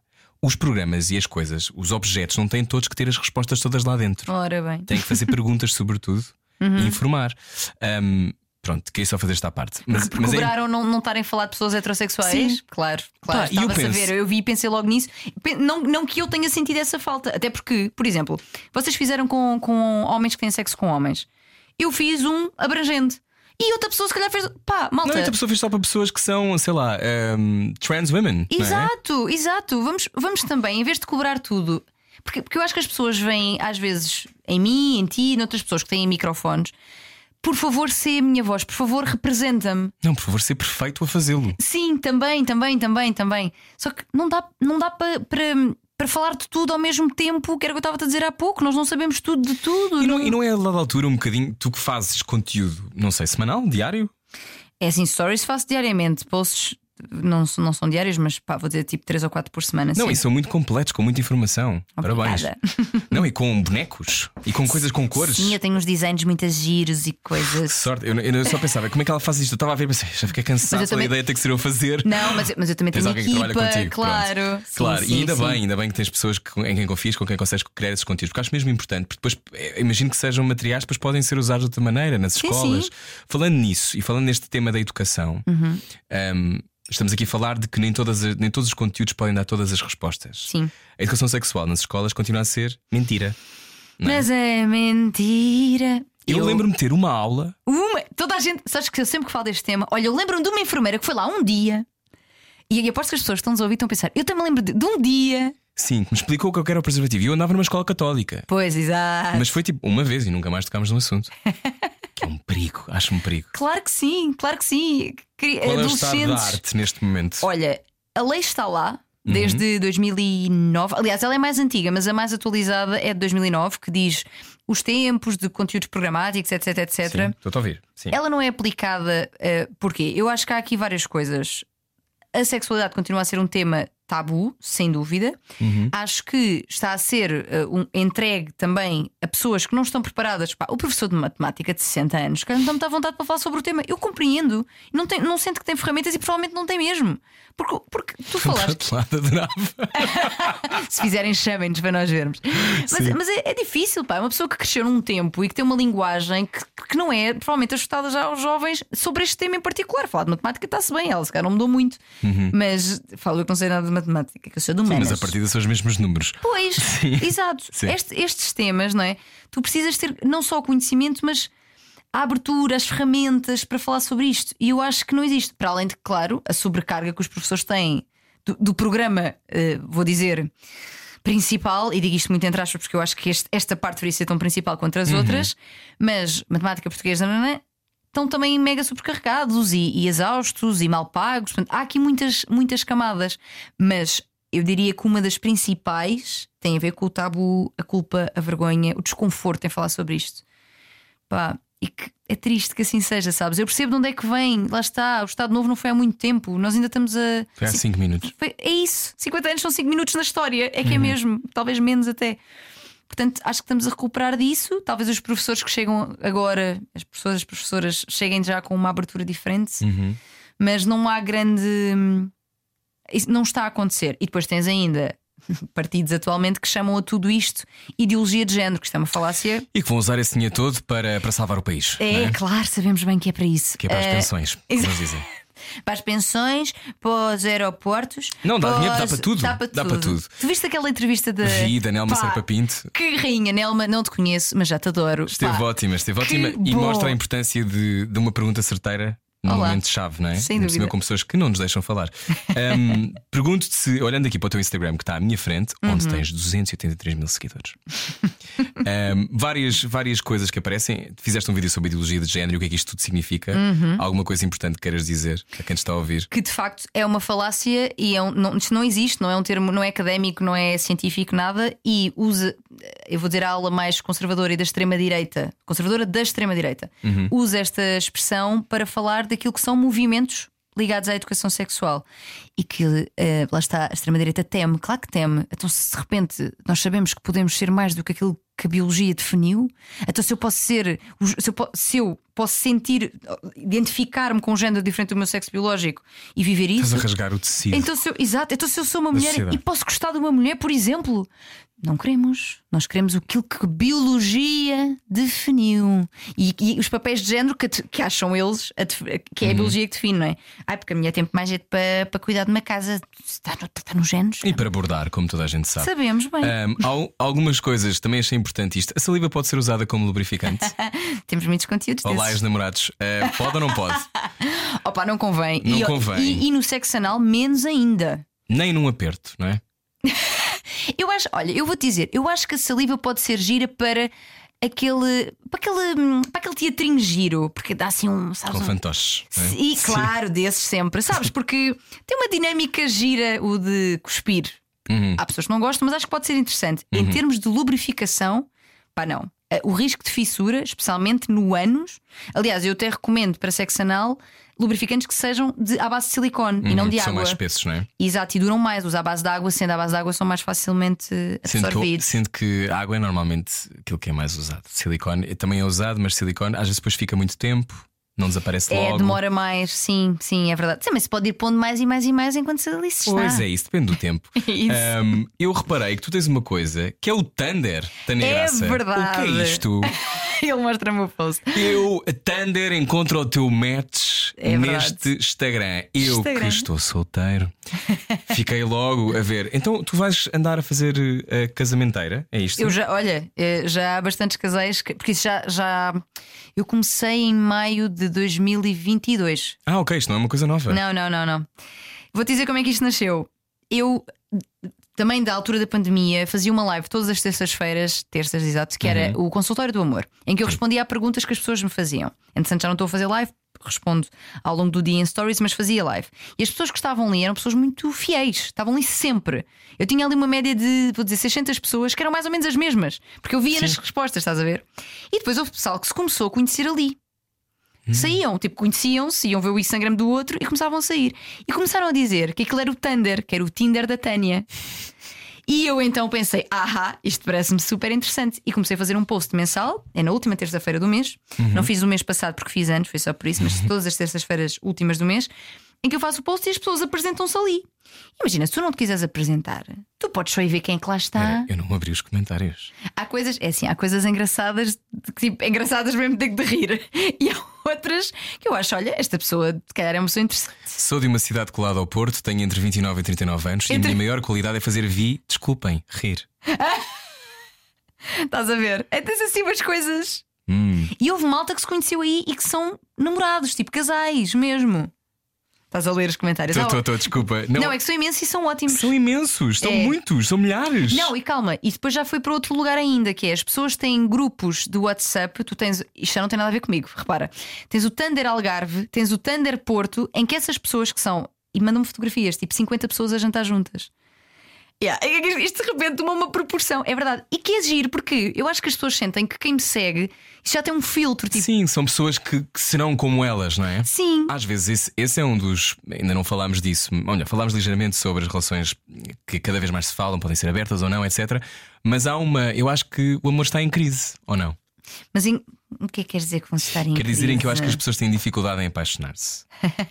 Mas se calhar, se calhar estou só a falar de mim, não. Estou a falar desta ideia de que nos últimos anos, e, e por acaso eu vou falar disso no podcast, que é esta ideia de que primeiro aparece a imagem, Uhum. construímos qualquer coisa sobre esta pessoa, de repente conhecemos-la, ah, afinal, espera lá, não é bem assim. Mas nós estamos a, a, a fazer uma. Hoje em dia, quer dizer, no Tinder podes ter milhares de matches, Sim, sim, sim. não é? Podes ter dates a todas as horas do dia. Sim. Há pessoas que fazem isso, de resto. E não tem mal nenhum conhecer pessoas, fantástico. Mas há pessoas também que se tornam peritas em criar uma imagem. Sim, E às vezes, para te apaixonares, é preciso algum espanto e significa não poderes controlar as coisas, não é? Eu acho sim, que. sim, vulnerabilidade, não é? Eu acho que há uma curadoria. Eu- o Rui está aqui a passar por coisas, não sei se vocês estão Não, não, a não. perceber. Eu, tô- eu já pensei muito sobre isto, já sou muitos anos solteiro. Esta ideia da curadoria da- de uma imagem, Uhum. quando acontece na internet, que faz com que muitas pessoas, às vezes, não estejam disponíveis para aquilo que dizias, que é a vulnerabilidade. Portanto, eu perguntava-te se sentias. Se calhar não concordas nada que o amor ou a paixão ou a disponibilidade para o amor está em crise ou não. Eu estamos que mais estar. céticos ou mais, Sim. ou mais incapazes de, de nos vulnerabilizarmos verdadeiramente. Eu acredito que sim. Acho que sem dúvida as redes trazendo muitas coisas incríveis, inclusive a possibilidade de conhecer muita gente, também traz este, essa curadoria que eu, eu percebo o que estás a dizer. Nós esconde- estamos ali um bocadinho atrás de uma imagem que estamos a criar e que outra pessoa também está a alimentar, porque depois nós sei pouco da pessoa, preencho o resto dos espaços vazios com aquilo que eu gostava que ela fosse. Não é? Nós fazemos muito isto.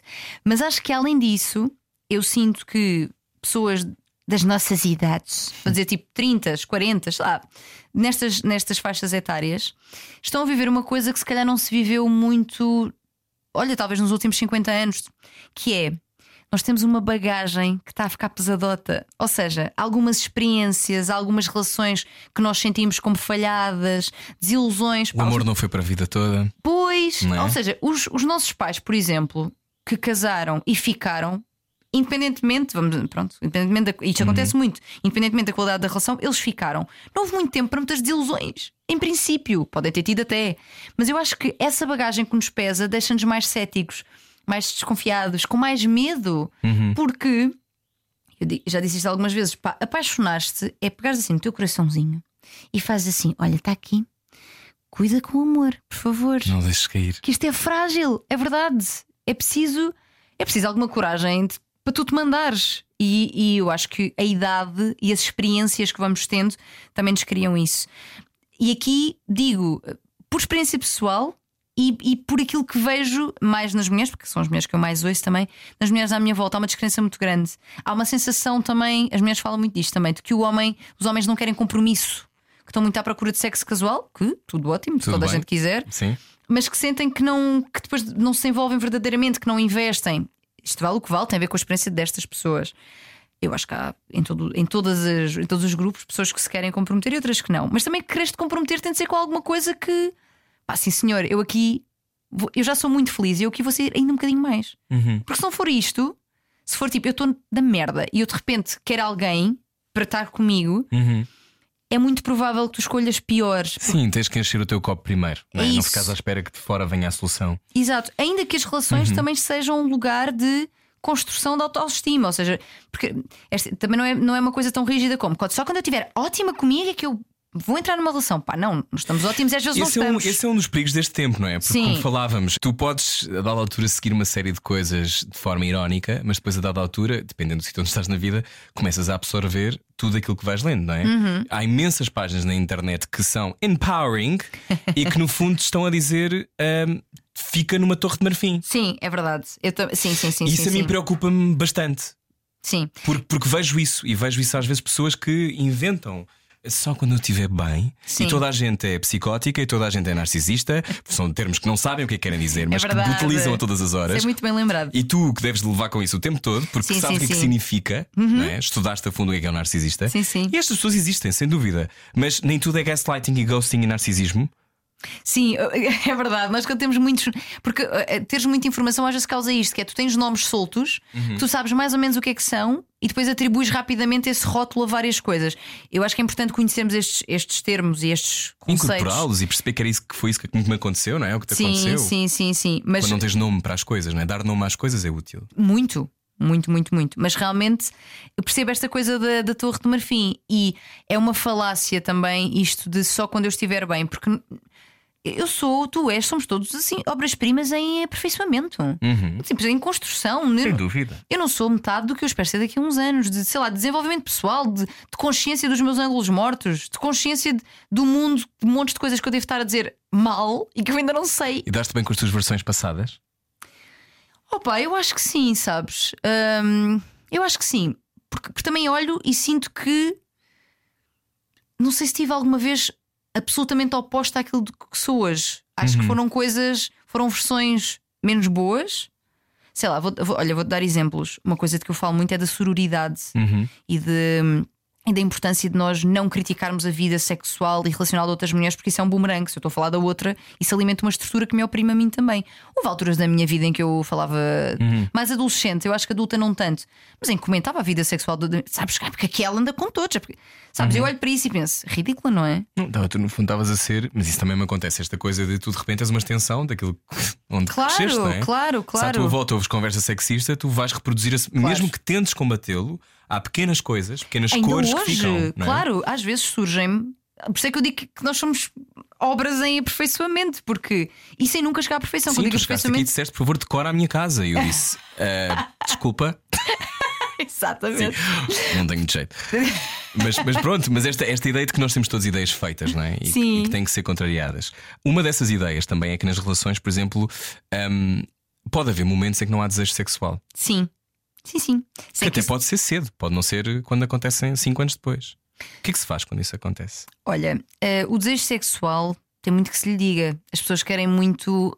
Olha, não tens aí um comprimido para, para eu tomar, especialmente as mulheres, porque os homens. ahm, Então é assim, os homens têm o Viagra que vos ajuda numa coisa, que é.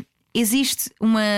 Bem, vou entrar aqui em conceitos um bocado teóricos, mas existe uma concordância muito grande entre o teu a tua ereção e a tua percepção mental de olha. Estou excitado, tenho vontade. Ou seja, o Viagra queria ser feito, não só te dá eh, ereção, como o, o desejo pode aparecer porque tu estás a ver-te ereto. Uhum. Num contexto sexual. se É visível, não é? Exato, se acordares ereto, que é a chamada decisão de mijo, sorte. é o Sim. nome que se dá, mas as ereções matinais. Se calhar não achas que estás excitado, mas num contexto sexual, se tu tomas o Viagra e te vês ereto, olha, estou com vontade. No caso das mulheres, esta concordância não, não existe, ou, existe muito baixinha. O facto de, de estarmos, por exemplo, eh, com entumecimento da vulva e com lubrificação, na nossa cabeça não necessariamente, ah, estou excitada. Não. Ou seja, isto quer dizer o quê? Tu bem me podes dar comprimidos para eu ficar eh, lubrificada. Que não, não na, minha, na minha cabeça não vou pensar, ah, estou muito excitada. Mas tu vais tomar Viagra muito possivelmente. Estás a ver? Ah, não, é- é pela minha cara deve ser percebido como eu achei que era igual. Depois, mas eh, não, não funciona da mesma maneira. Não, imaginei que se tu começasses a ter uma reação como essa lubrificação, que à partida significaria que estava a chegar um Não te- momento em que o desejo apareceria. Ou... E pode acontecer, mas não necessariamente. Isto para dizer que não há soluções rápidas para, para a falta de desejo sexual. Eu não posso tomar um comprimido e fico, ah, agora sim. E já foram feitos muitos testes de, de- de testosterona nas não é mulheres. comer mais ananás, não, é? Não, não, não. Isso dizem que altera o sabor Sim, do. o sabor do semen. Exato. Talvez já tenha lido sobre isso. Só para ver. Só para ver. Eu gosto de é estar dizem. informado. Eu lembro-me de um episódio do Sex e Cidade que era a Kim Cattrall, a Samantha, que tinha isso. Lembras-te que ia àquele, ia àquele restaurante só de coisas. Porque ele tipo relva, Porque ele sabia super mal. que ele sabia mal. Ele era péssimo. Já, já me aconteceu. Sabia é tipo fixe. lexívia, dizia ela. Pois era, vês? Não, são as mesmas referências. Claro, sexualidade é vida, pá. Claro. Então, nós já estamos Espera, aqui. Diz, diz, diz, acaba, só, só para terminar aqui a questão do desejo sexual. Ele, ele é multifatorial e, portanto, havendo uma diminuição do desejo eh, no casal ou num dos membros do casal, é preciso ir perceber como é que está a relação. Vocês estão a comunicar, estão a falar. Há quanto tempo estão juntos? Longevidade geralmente está correlacionado também com, com um decréscimo do desejo que depois tem picos. Uhum. Picos tipo, há, há ali uma semana em que, uh, mas depois estamos duas ou três sem nada. Isto é muito Sim. comum. Geralmente os pontos altos têm a ver com Ele viajou, ela foi, ela esteve menos tempo em casa. por exemplo, depois voltou, ou, ou descobriste alguma coisa sobre a pessoa que te faz sentir que, ai, afinal não conheço assim tão Admiração, bem. sim. É, exato, exato, exato. Tem que saber a saúde mental das pessoas envolvidas. Como Há é que uma está? correlação entre ah, a admiração e o desejo sexual? Eu não conheço nenhum estudo que diga isso, ah, mas eu, eu, eu intuiria que sim, na medida em que a admiração dá tesão ou não dá? Eu acho que sim. Eu acho que sim, porque esta pessoa é espetacular, pá. Olha só o que ele está a dizer, olha só o que ela está a fazer, olha só. Sim, Olha admiro. como ele se comporta, não é? O, com- Sim. o comportamento, o caráter. com as outras pessoas, sem dúvida. Eu acho que sim. Pode criar também, sei lá, um lugar mais de oh, que amor, mas também pode ser de, Sim. De tesãozinha. Quem me der ir para a cama com ele. Ahm, olha, estamos a falar há algum tempo, daqui a pouco já te deixo ir, tens coisas para fazer. Ahm, uma das coisas que tu perguntas, fazes muitas perguntas no teu. a Barbie Voz da Ecologista, mas bom. Ahm, Várias coisas tens aqui. Ahm, É um Instagram vasto. muito vasto. É vasto. Tu dizes a da altura, o feminismo ainda é preciso. Ai, oh Rui, isso é outro episódio. Claro que sim. Muito, muito, muito, muito. Como é que explicas isso? Olha, é muito Que o necessário. feminismo vai tendo, de vez em quando, consoante a pessoa também, Sim. vai tendo. Ai, ela é uma feminista. Ai, sim, claro, claro. Eu, eu, eu, na verdade, quando descobri que era, isto é giro, quando descobri que era e fiz o coming out Da tua, do feminismo. do meu sim. feminismo, eu tinha a consciência que isso não ia ser muito bem eh, recebido por algumas pessoas. Eu tenho uma tatuagem que diz feminist e eu, quando fiz, pensei, bem. Isto, Epá, agora isto que vai ser agora a é- fila do pão é que vai ser complicado quando for Imagina. verão. Imagina que a pessoa olha para aqui e pode criar uma imagem de mim automaticamente em função dos preconceitos dela sobre o que é ser feminista. Uma leitura radical, é isso? Sim, sim. Mas também, assim, radical, eu acho que. Porque eu acho que às vezes são chamados de radicais comportamentos hum, Que desafiam a norma. que é isso. E que não necessariamente. O que é que é radical, não é? Cl- claro que há de haver um ponto em que o chamamos de radical, mas o ponto em que tu achas que é radical também é o ponto em que tu te sentes ou não afetado por aquela questão. Porque se for uma coisa que não te diz nada, Uhum, não é? Se és homem, se és hetero, uhum. se és cis, se és rico. Pá, se calhar estas gajas no dia da mulher a fazer barulho na rua por igualdade Uhum. salarial, se calhar calavam-se e iam para casa, que isto não faz sentido nenhum. Estás a ver? Por isso é que eu digo: o radicalismo, para muitas pessoas, uma manif no. Ai, chatice, não se calam. Não se calam agora fecharam o trânsito. Epá, eu Fecharam queria ir a- às compras. A saída de, de, de coisa Da liberdade. Reis ou da. Pois, exatamente, que chatice. Agora, claramente que é muito necessário Porque os números da violência doméstica mostram isso. É isso que eu te ia dizer: 23 mulheres em 2023 Mortas, sim. mortas. Epá, isto é. E sendo que todos, todos os, os agressores foram homens. E quando tu vais aos números da APAV, a grande, grande maioria das mulheres, a grande, grande maioria das vítimas são mulheres e a grande, grande maioria dos agressores são homens. Pá, isto é uma coisa que não. Eu, quem é eu, fico meio impressionada. Como é que alguém pode olhar para isto e, dizer, e achar que não tem nada a ver com uma estrutura na qual vivemos, de, de ainda de poder masculino e de obediência e submissão feminina, ainda de assunção de que um homem tem uma série de direitos e de poderes que uma mulher não tem. Faz mesmo. ou seja, eu dá vontade de perguntar a alguém que acha que, que não liga estes dados, que é, então, mas como é que tu explicas isto? Como é que explicas que a maioria das mulheres. Não, são homens que são malucos. Sabes, mas depois os números são muito altos. Como é que se explica? Portanto, violência doméstica, questões de igualdade salarial também, hum, questões de- de 132 anos, não é? Para haver igualdade salarial. Exato, exatamente. Questões ligadas também aos direitos das mulheres eh, de- de- que são mães, das mulheres trans, porque depois há isto. eh, O feminismo, na minha concepção de feminismo, tem que ser interseccional. Claro. Ou seja, tem que ter isso em conta, porque eu estou ainda assim numa situação de privilégio comparativamente a uma mulher negra, por exemplo. Uhum. Tanto que as sufragistas, quem se chegou à frente para ah, queremos voto foram as brancas. As mulheres negras, desculpem lá, mas isto não é para vocês. Sim, Isto não- segregação racial nos Estados Unidos. Exato, ou seja, isto não é um feminismo real, não é para mim, não é um feminismo que procura igualdade realmente de direitos para as pessoas e que é também bom para os homens, porque o feminismo vem tentar destruir, não é? Destruir é uma palavra muito forte, mas destruir coisas que são más, nomeadamente estes papéis de género fortes, este não podes chorar, este não podes ter comportamentos que são considerados afeminados, porque isso é de menina e é mau. Uhum. É esta, esta liberdade de ser, de seres tu, é uma coisa pela qual o feminismo luta e portanto eu Poder acho arranjar as sobrancelhas. por exemplo, tu arranjas as tuas, por acaso estão belas. não, nunca fiz. Não tens, não São és assim. monocelha, que não, bom. é daqui tirar às vezes. Ah. Mas tenho muito pouco por acaso. Olha pô, deves ter menos Também a barba, e a barba também é assim. Pronto. Mas olha, tenho, tenho estas bênçãos, outras não tenho. Queres- Sou solteiro. Ahm, bom, mas, mas isto. Eu tenho amigos para te apresentar. Tens? Então, mas isso é uma coisa que depois no final do programa tratamos. Amigos, giros interessantes, bons profissionais, Então como, é pessoas. que, acho ótimo. então como é que se combate a masculinidade tóxica, que no fundo é Uhum. a raiz? Como é que se combate? Ela combate-se com muita educação. E aqui a educação vai desde. Desafia-se numa conversa? Quando Eu- alguém está a ter um comportamento que é machista ou que é Opa, eu faço isso, mas condescendente? sim, eu, eu, eu, faço muito, mas percebo que nem toda a gente lhe apeteça. Então tu não tens medo de um confronto? Ai, não, não, eu, eu aprecio até. Sério? Depende, oh, vamos lá ver, depende do contexto e depende eh, da pessoa. Por exemplo, uma coisa de que eu e a Ana Markel falamos muitas vezes no, no podcast também é da necessidade de, às vezes, em determinados contextos, ser preciso uma certa apneia moral. Por exemplo, Hum. se eu estou na mesa, vamos imaginar que vais jantar a casa de, de um amigo teu e está lá a família toda e a família começa a dizer coisas super. eh, que tu pensas, esta malta está-se a passar, tipo xenófobas, imagina. Mas tu estás na casa do teu amigo e será que queres levantar uma ganda onda naquele momento e criar um ambiente? Uhum. Ou seja, eu sinto que com o tempo tenho escolhido melhor os meus momentos de luta As e os meus batalhas. confrontos. Uhum. Exato. E até as pessoas com que eu faço, porque há pessoas que eu sinto desde o primeiro segundo que não, não vai bater ali, percebes? Não, não, aquela pessoa não vai agarrar o que eu vou dizer. Então, se calhar, vai ser um, desgaste de energia que não é útil. Se calhar Como é vou- que para uma psicóloga então significa que nem todas as pessoas podem evoluir a esse ponto? Não, não, não é isso. Quando eu digo que não vale a pena, é naquele ponto de consciência e desenvolvimento da pessoa, não é que ela não vai conseguir nunca.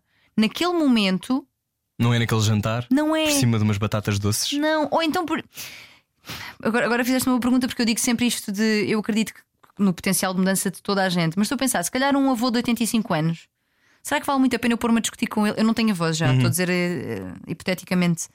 Será que vale muito a pena eu pôr-me a discutir com o senhor que há pessoas trans e que elas têm de ter direitos iguais e que, te- e que percebes? Imagina, só o conceito de pessoa trans vai ser tão difícil de perceber.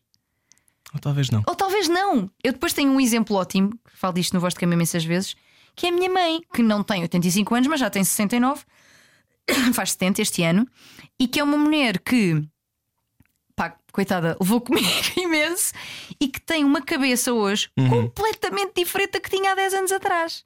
Portanto, sim, é possível. Mas será que vale sempre a pena naquele momento tu teres esse, esse desgaste? Não sei. Aliás, uma das imagens mais bonitas, uma das mais bonitas deste ano, assim, recentes, foi quando a avó da Marina Machete Reis Sim! foi ao programa da minha mãe. Pois foi! A minha mãe contou-me isso. quando sim, ela sim, sim. agarrou a Marina, Sim. foi das coisas mais bonitas, fez-me chorar imenso. Eu fiquei muito contente de ter sido no programa da minha mãe. Sim. E não só isso, a maneira como na, naquela, naquela sofá, ah, depois dizia: Eu sempre soube que ela era menina. E, tipo, e, a, maneira, e a maneira para lá de leve e de, e de- e era só sobre isso, era só sobre esse amor, não é? era só sobre eu aceito-te como tu és e amo-te como tu és. Isso é muito bonito. A Guadalupe, que. Sim, que também já foi minha convidada. E ela teve no Voz de Cama também. Uhum. Ela teve um post, algures, que era sobre eh, a aceitação da avó também. Sim, Eh, sim, sim. que- E eu achei aquilo tão bonito. Aliás, eu conheci a página dela nesse post e passei a segui-la. E depois, entretanto, realmente é uma pessoa que eu Uhum. admiro e gosto imenso de ouvir. Ela pá, é super eloquente e é mesmo incrível. Muito, muito. Mas é verdade, isso que estás a dizer também. Eu acho que quando, quando eu dou o exemplo do avô, não é dizer que os avós não poderão hum, descobrir este novo mundo e, e achá-lo. Pá, olha que giro, não conhecia e. Estou disponível. Exato, Mas, mas, há é. quem não esteja, não é? E no fundo é saber com quem é que vale a pena gastar essa energia. Exato, mas que eu gosto de um confrontito, gosto. Gostas? Então, já que estamos a fechar, hum, o que é que tu adorarias confrontar em 2024? Porque imagino que a tua cabeça não pare de temas que tens que abordar Ai, nos teus variados eh, locais onde exprimes informação. Eh, portanto, estás, tens crónicas no público, Sim, voz de cama, sim, tens os teus conteúdos nas tuas redes. é verdade. E faço. eh, dou formações também, às vezes em contexto empresarial, a médicos também. Tenho feito muito a médicos, que é uma coisa que me deixa muito feliz. O que é que te surpreende quando trabalhas com médicos, por exemplo? Olha, o que é que me surpreende? Que eles não saibam tanto quanto eu achava que eles saberiam. Imagina, hum, pá, eu tenho sempre alguma. Fico sempre algo reticente em falar da- da comunidade médica, porquê? Porque é, alta, é super, super, super importante, mas acho que em algumas questões precisa mesmo de se reinventar e de se reeducar. Porque também aquilo que lhes ensinaram não tinha, se calhar, a quantidade de informação que existe hoje, não é? Mas eu fico muito feliz quando me chamam para trazer essa informação, porque que bom, há interesse. Isto vai fazer diferença na vida de muitas pessoas, sim, sim, sim. Não é? Quando Tipo, entrarem num consultório e aquela pessoa tiver um vocabulário que, Exato. que não é só eh, do ponto de vista médico, não é? Também é do Sim. ponto de vista médico, mas é informação quase social. Exato, que não, que não haja uma postura de julgamento Uhum. quando tu pedes os te- testes às ISTs, que não haja um, sei lá, um assumir que tu sendo homem és heterossexual, Uhum. um assumir que se, que se tens uma imagem de homem, então és um homem cis, por exemplo, que é uma coisa que eu falo sempre, um, um homem trans e que vos aparece e que vocês veem, é um homem, parece-me, Uhum. pode menstruar. E se menstrua, precisa de fazer Papa Nicolau. Ou seja, se não é se menstrua, é se tem útero, precisa de Uhum. fazer Papa Nicolau Claro. não é? Ou se não menstrua, há um exame ginecológico. Mas isto são coisas, eu percebo que não haja esta informação, mas preciso, precisa a comunidade toda, que haja abertura para estas informações. E eu sinto às vezes alguma resistência. Hum. Já houve formações que dei em que, olha, tive alguns pequenos confrontos. Porque as respostas que me dão, Hum. Pá, às vezes vêm de um lugar mesmo de alguma resistência. Não são todos, nem são a maioria. Que fica aqui bem claro que não é verdade. Eu acho que, as- que quem vai a uma formação em que eu estou, está ali sentado, em princípio, Hum. há de ter algum interesse em alguma parte. Mas há pessoas que não, que eu acho que querem só manter. hum, O status quo. sim, sim. Tens vida para além de tudo isto? Olha, tenho. Eu acho que 2023 foi um ano de reequilibrar essa, essa balança. Porque eu vim, lá está, do ano da pandemia e dos a seguir, numa aceleração de. Tem sido tudo muito eh, quase dominó, não é? Sim, Tá, tá, tá, tá, tá, tá, sim. O programa, não sei o que é. Blá, blá, blá. Uhum. E a minha cabeça é sempre muito frenética. E daí as coisas, estou a tomar banho, paro a tomar banho porque tive comigo agora a minha ideia. Pensei aqui numa coisa e paro para escrever. E, estás a ver o género? Sim. Ou acordo, ai peraí, tenho que escrever isto que estava a sonhar e isto faz imenso. Pronto, o que eras destas. Mas eu acho que este ano, este último que passou, teve aqui um, um reequilíbrio. Ah, eu, eu comecei a, a tentar respeitar, respeitar mais a minha agenda no sentido de tentar acabar o dia aqui. Nem sempre, nem sempre consigo, mas tento, porque depois quando trabalhas com Instagram, meio que o trabalho te persegue, não é? Sim, não consegues fugir. É difícil, exato. Um, e, porque eu- e também porque eu sou muito apaixonada por aquilo que faço. Então, de repente, tipo, como eu tenho muito sentido de missão na cena, tipo, não, porque isto é. Às vezes é difícil parar. Só que tenho percebido que o parar, além de ser importantíssimo para a minha saúde mental e para a minha felicidade, é importante também para eu ter ideias e para me lembrar de coisas. Sim, se não viveres, não tens nada para dizer. É isso. E conhecer pessoas e falar com outras pessoas e conhecer o, o mundo e, E acho que tenho ficado, eu, eu tenho dito isto também algumas vezes, que é estou cada vez melhor a estar só no sofá. Sabes? E estou num momento de vida, e eu sou super sociável e adoro pessoas, mas eu, eu, neste momento eu gosto tanto de estar com pessoas como de não estar. Uhum. O não estar e estar em silêncio. Ah, que bom! Sabes? Tenho Sim. sentido muito isso. E portanto, sim, acho que tenho tido mais vida do que em outros tempos. Em que é que mentes a ti mesma? Ai, que pergunta boa! Em que é que eu minto a mim mesma? Olha, eu não sei se me minto, mas eu acho que às vezes tenho uma esperança e uma fé nas, nas em como as coisas vão mudar que talvez, porque as pessoas me dizem à minha volta, às vezes é um bocadinho irrealista, se calhar. És idílica, olhas para as coisas com essa coisa de idealista ao máximo, Pá, mas que como vai é tudo acontecer. Mas como é que se luta sem esperança, não é? Uhum. Como é, Tens, tens que sonhar, não é? Sim, tens que acreditar que sim, que vai melhorar. Eu posso não ver as mudanças que eu procuro todas em vida, mas alguém há de pegar nisto. Aquela ideia Outras de que pessoas. eh, uma sociedade só, só percebe eh, como é que é uma sociedade só é verdadeiramente. Não me lembro da quote certa, mas é qualquer coisa do género. Construir, plantar árvores agora. Uhum. Sabes, essa, sabes essa quote? Sim, pois, porque só, é só, pa- só à frente é que se vai. Sim, uma sociedade só está evoluída quando planta as árvores agora, sabendo que os homens que vivem naquela época não as, vi- não as verão crescer. Exato. É algo do género, não é? É isso, é isso. E eu acho que sim, mas acho que essa minha esperança, às vezes, quando as pessoas tentam chamar-me, eu nem sei se é a realidade, mas é tipo, não, Tânia, mas o mundo está. Acabou, tipo. A guerra que está a acontecer em Gaza, na Ucrânia, eh, as coisas, os, os ataques continuam a acontecer às pessoas, lá está, LGBT, às mulheres, o número de mortes, pá, se calhar. Mas, é que, mas eu tenho um, um certo. Tenho um otimismo irrealista e, e talvez me minta de não, não acho que às vezes escolho para conseguir também manter-me sã na minha, na- no meu trabalho e nas minhas coisas, escolho hum, não pensar tanto nesses dados que também são reais para acreditar que é possível. Por- porque, se- porque também se uma pessoa aceita que olha, acabou, Então, mas isso significava que muitas pessoas antes de nós já teriam aceitado e, portanto, o mundo seria outro, não é? Portanto, há- tem que Pois. haver sempre Sim. isso, não é? sim, mas talvez seja nisso que eu mais me minto. Acho que sobre mim não. Ou seja, de mim para mim, eu acho que até sou bem dura comigo. Ambições para 2024. Ambições. Hum. Olha, eu quero muito uh, ter mais momentos uh, para passar informação, mais momentos de educação, tanto de cursos que eu própria quero criar, formações que eu própria quero criar, como coisas ligadas a- ao contexto empresarial. Fiz uma sobre meritocracia que eu amei, foi muito giro ver os CEOs todos lixados com o que eu estava a dizer. Estás a ver? É que eu gosto destas provocaçõezinhas. Hum, portanto, mais momentos de formação e de educação, passar mais informação. Empoderar mulheres Sim, sim, sem dúvida. é pela Sim. via do orgasmo, como tu dizes. Também, porque uma mulher que é dona do seu corpo está muito mais próxima de ser dona da sua vida. E enquanto não formos, pá, não, não, não vai ser possível. E o orgasmo é um grito de liberdade, porque é tudo, o orgasmo, especialmente se for pelas tuas mãos, porque é dizer mesmo não àquilo, àquilo que a história te tem dito, que é o teu corpo não é teu e prazer não é para ti.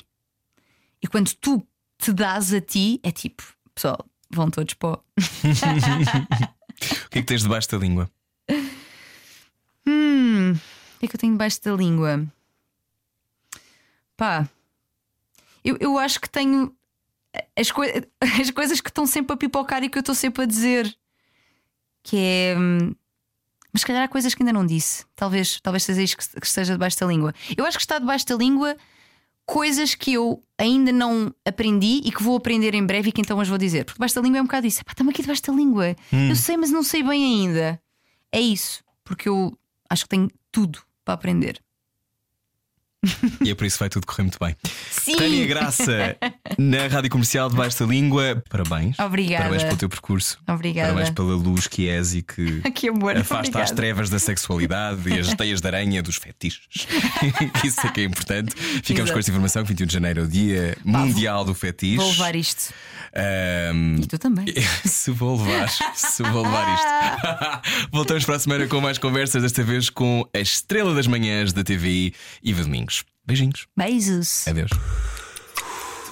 Debaixo da língua. Na Rádio Comercial. O importante é experimentar, é o que eu digo sempre. Tânia Graça, a minha convidada esta semana no Debaixo da Língua, psicóloga, clínica, sexóloga. Siga a Tânia nas redes sociais e ouça no podcast da Antena 3 Voz de Cama com Ana Markel. Na próxima semana recebemos Iva Domingues, uma estrela da televisão. Como é que será o backstage do mundo da televisão? Será feliz? Descubra comigo para a semana em mais um Debaixo da Língua. Uh, debaixo. Debaixo da língua.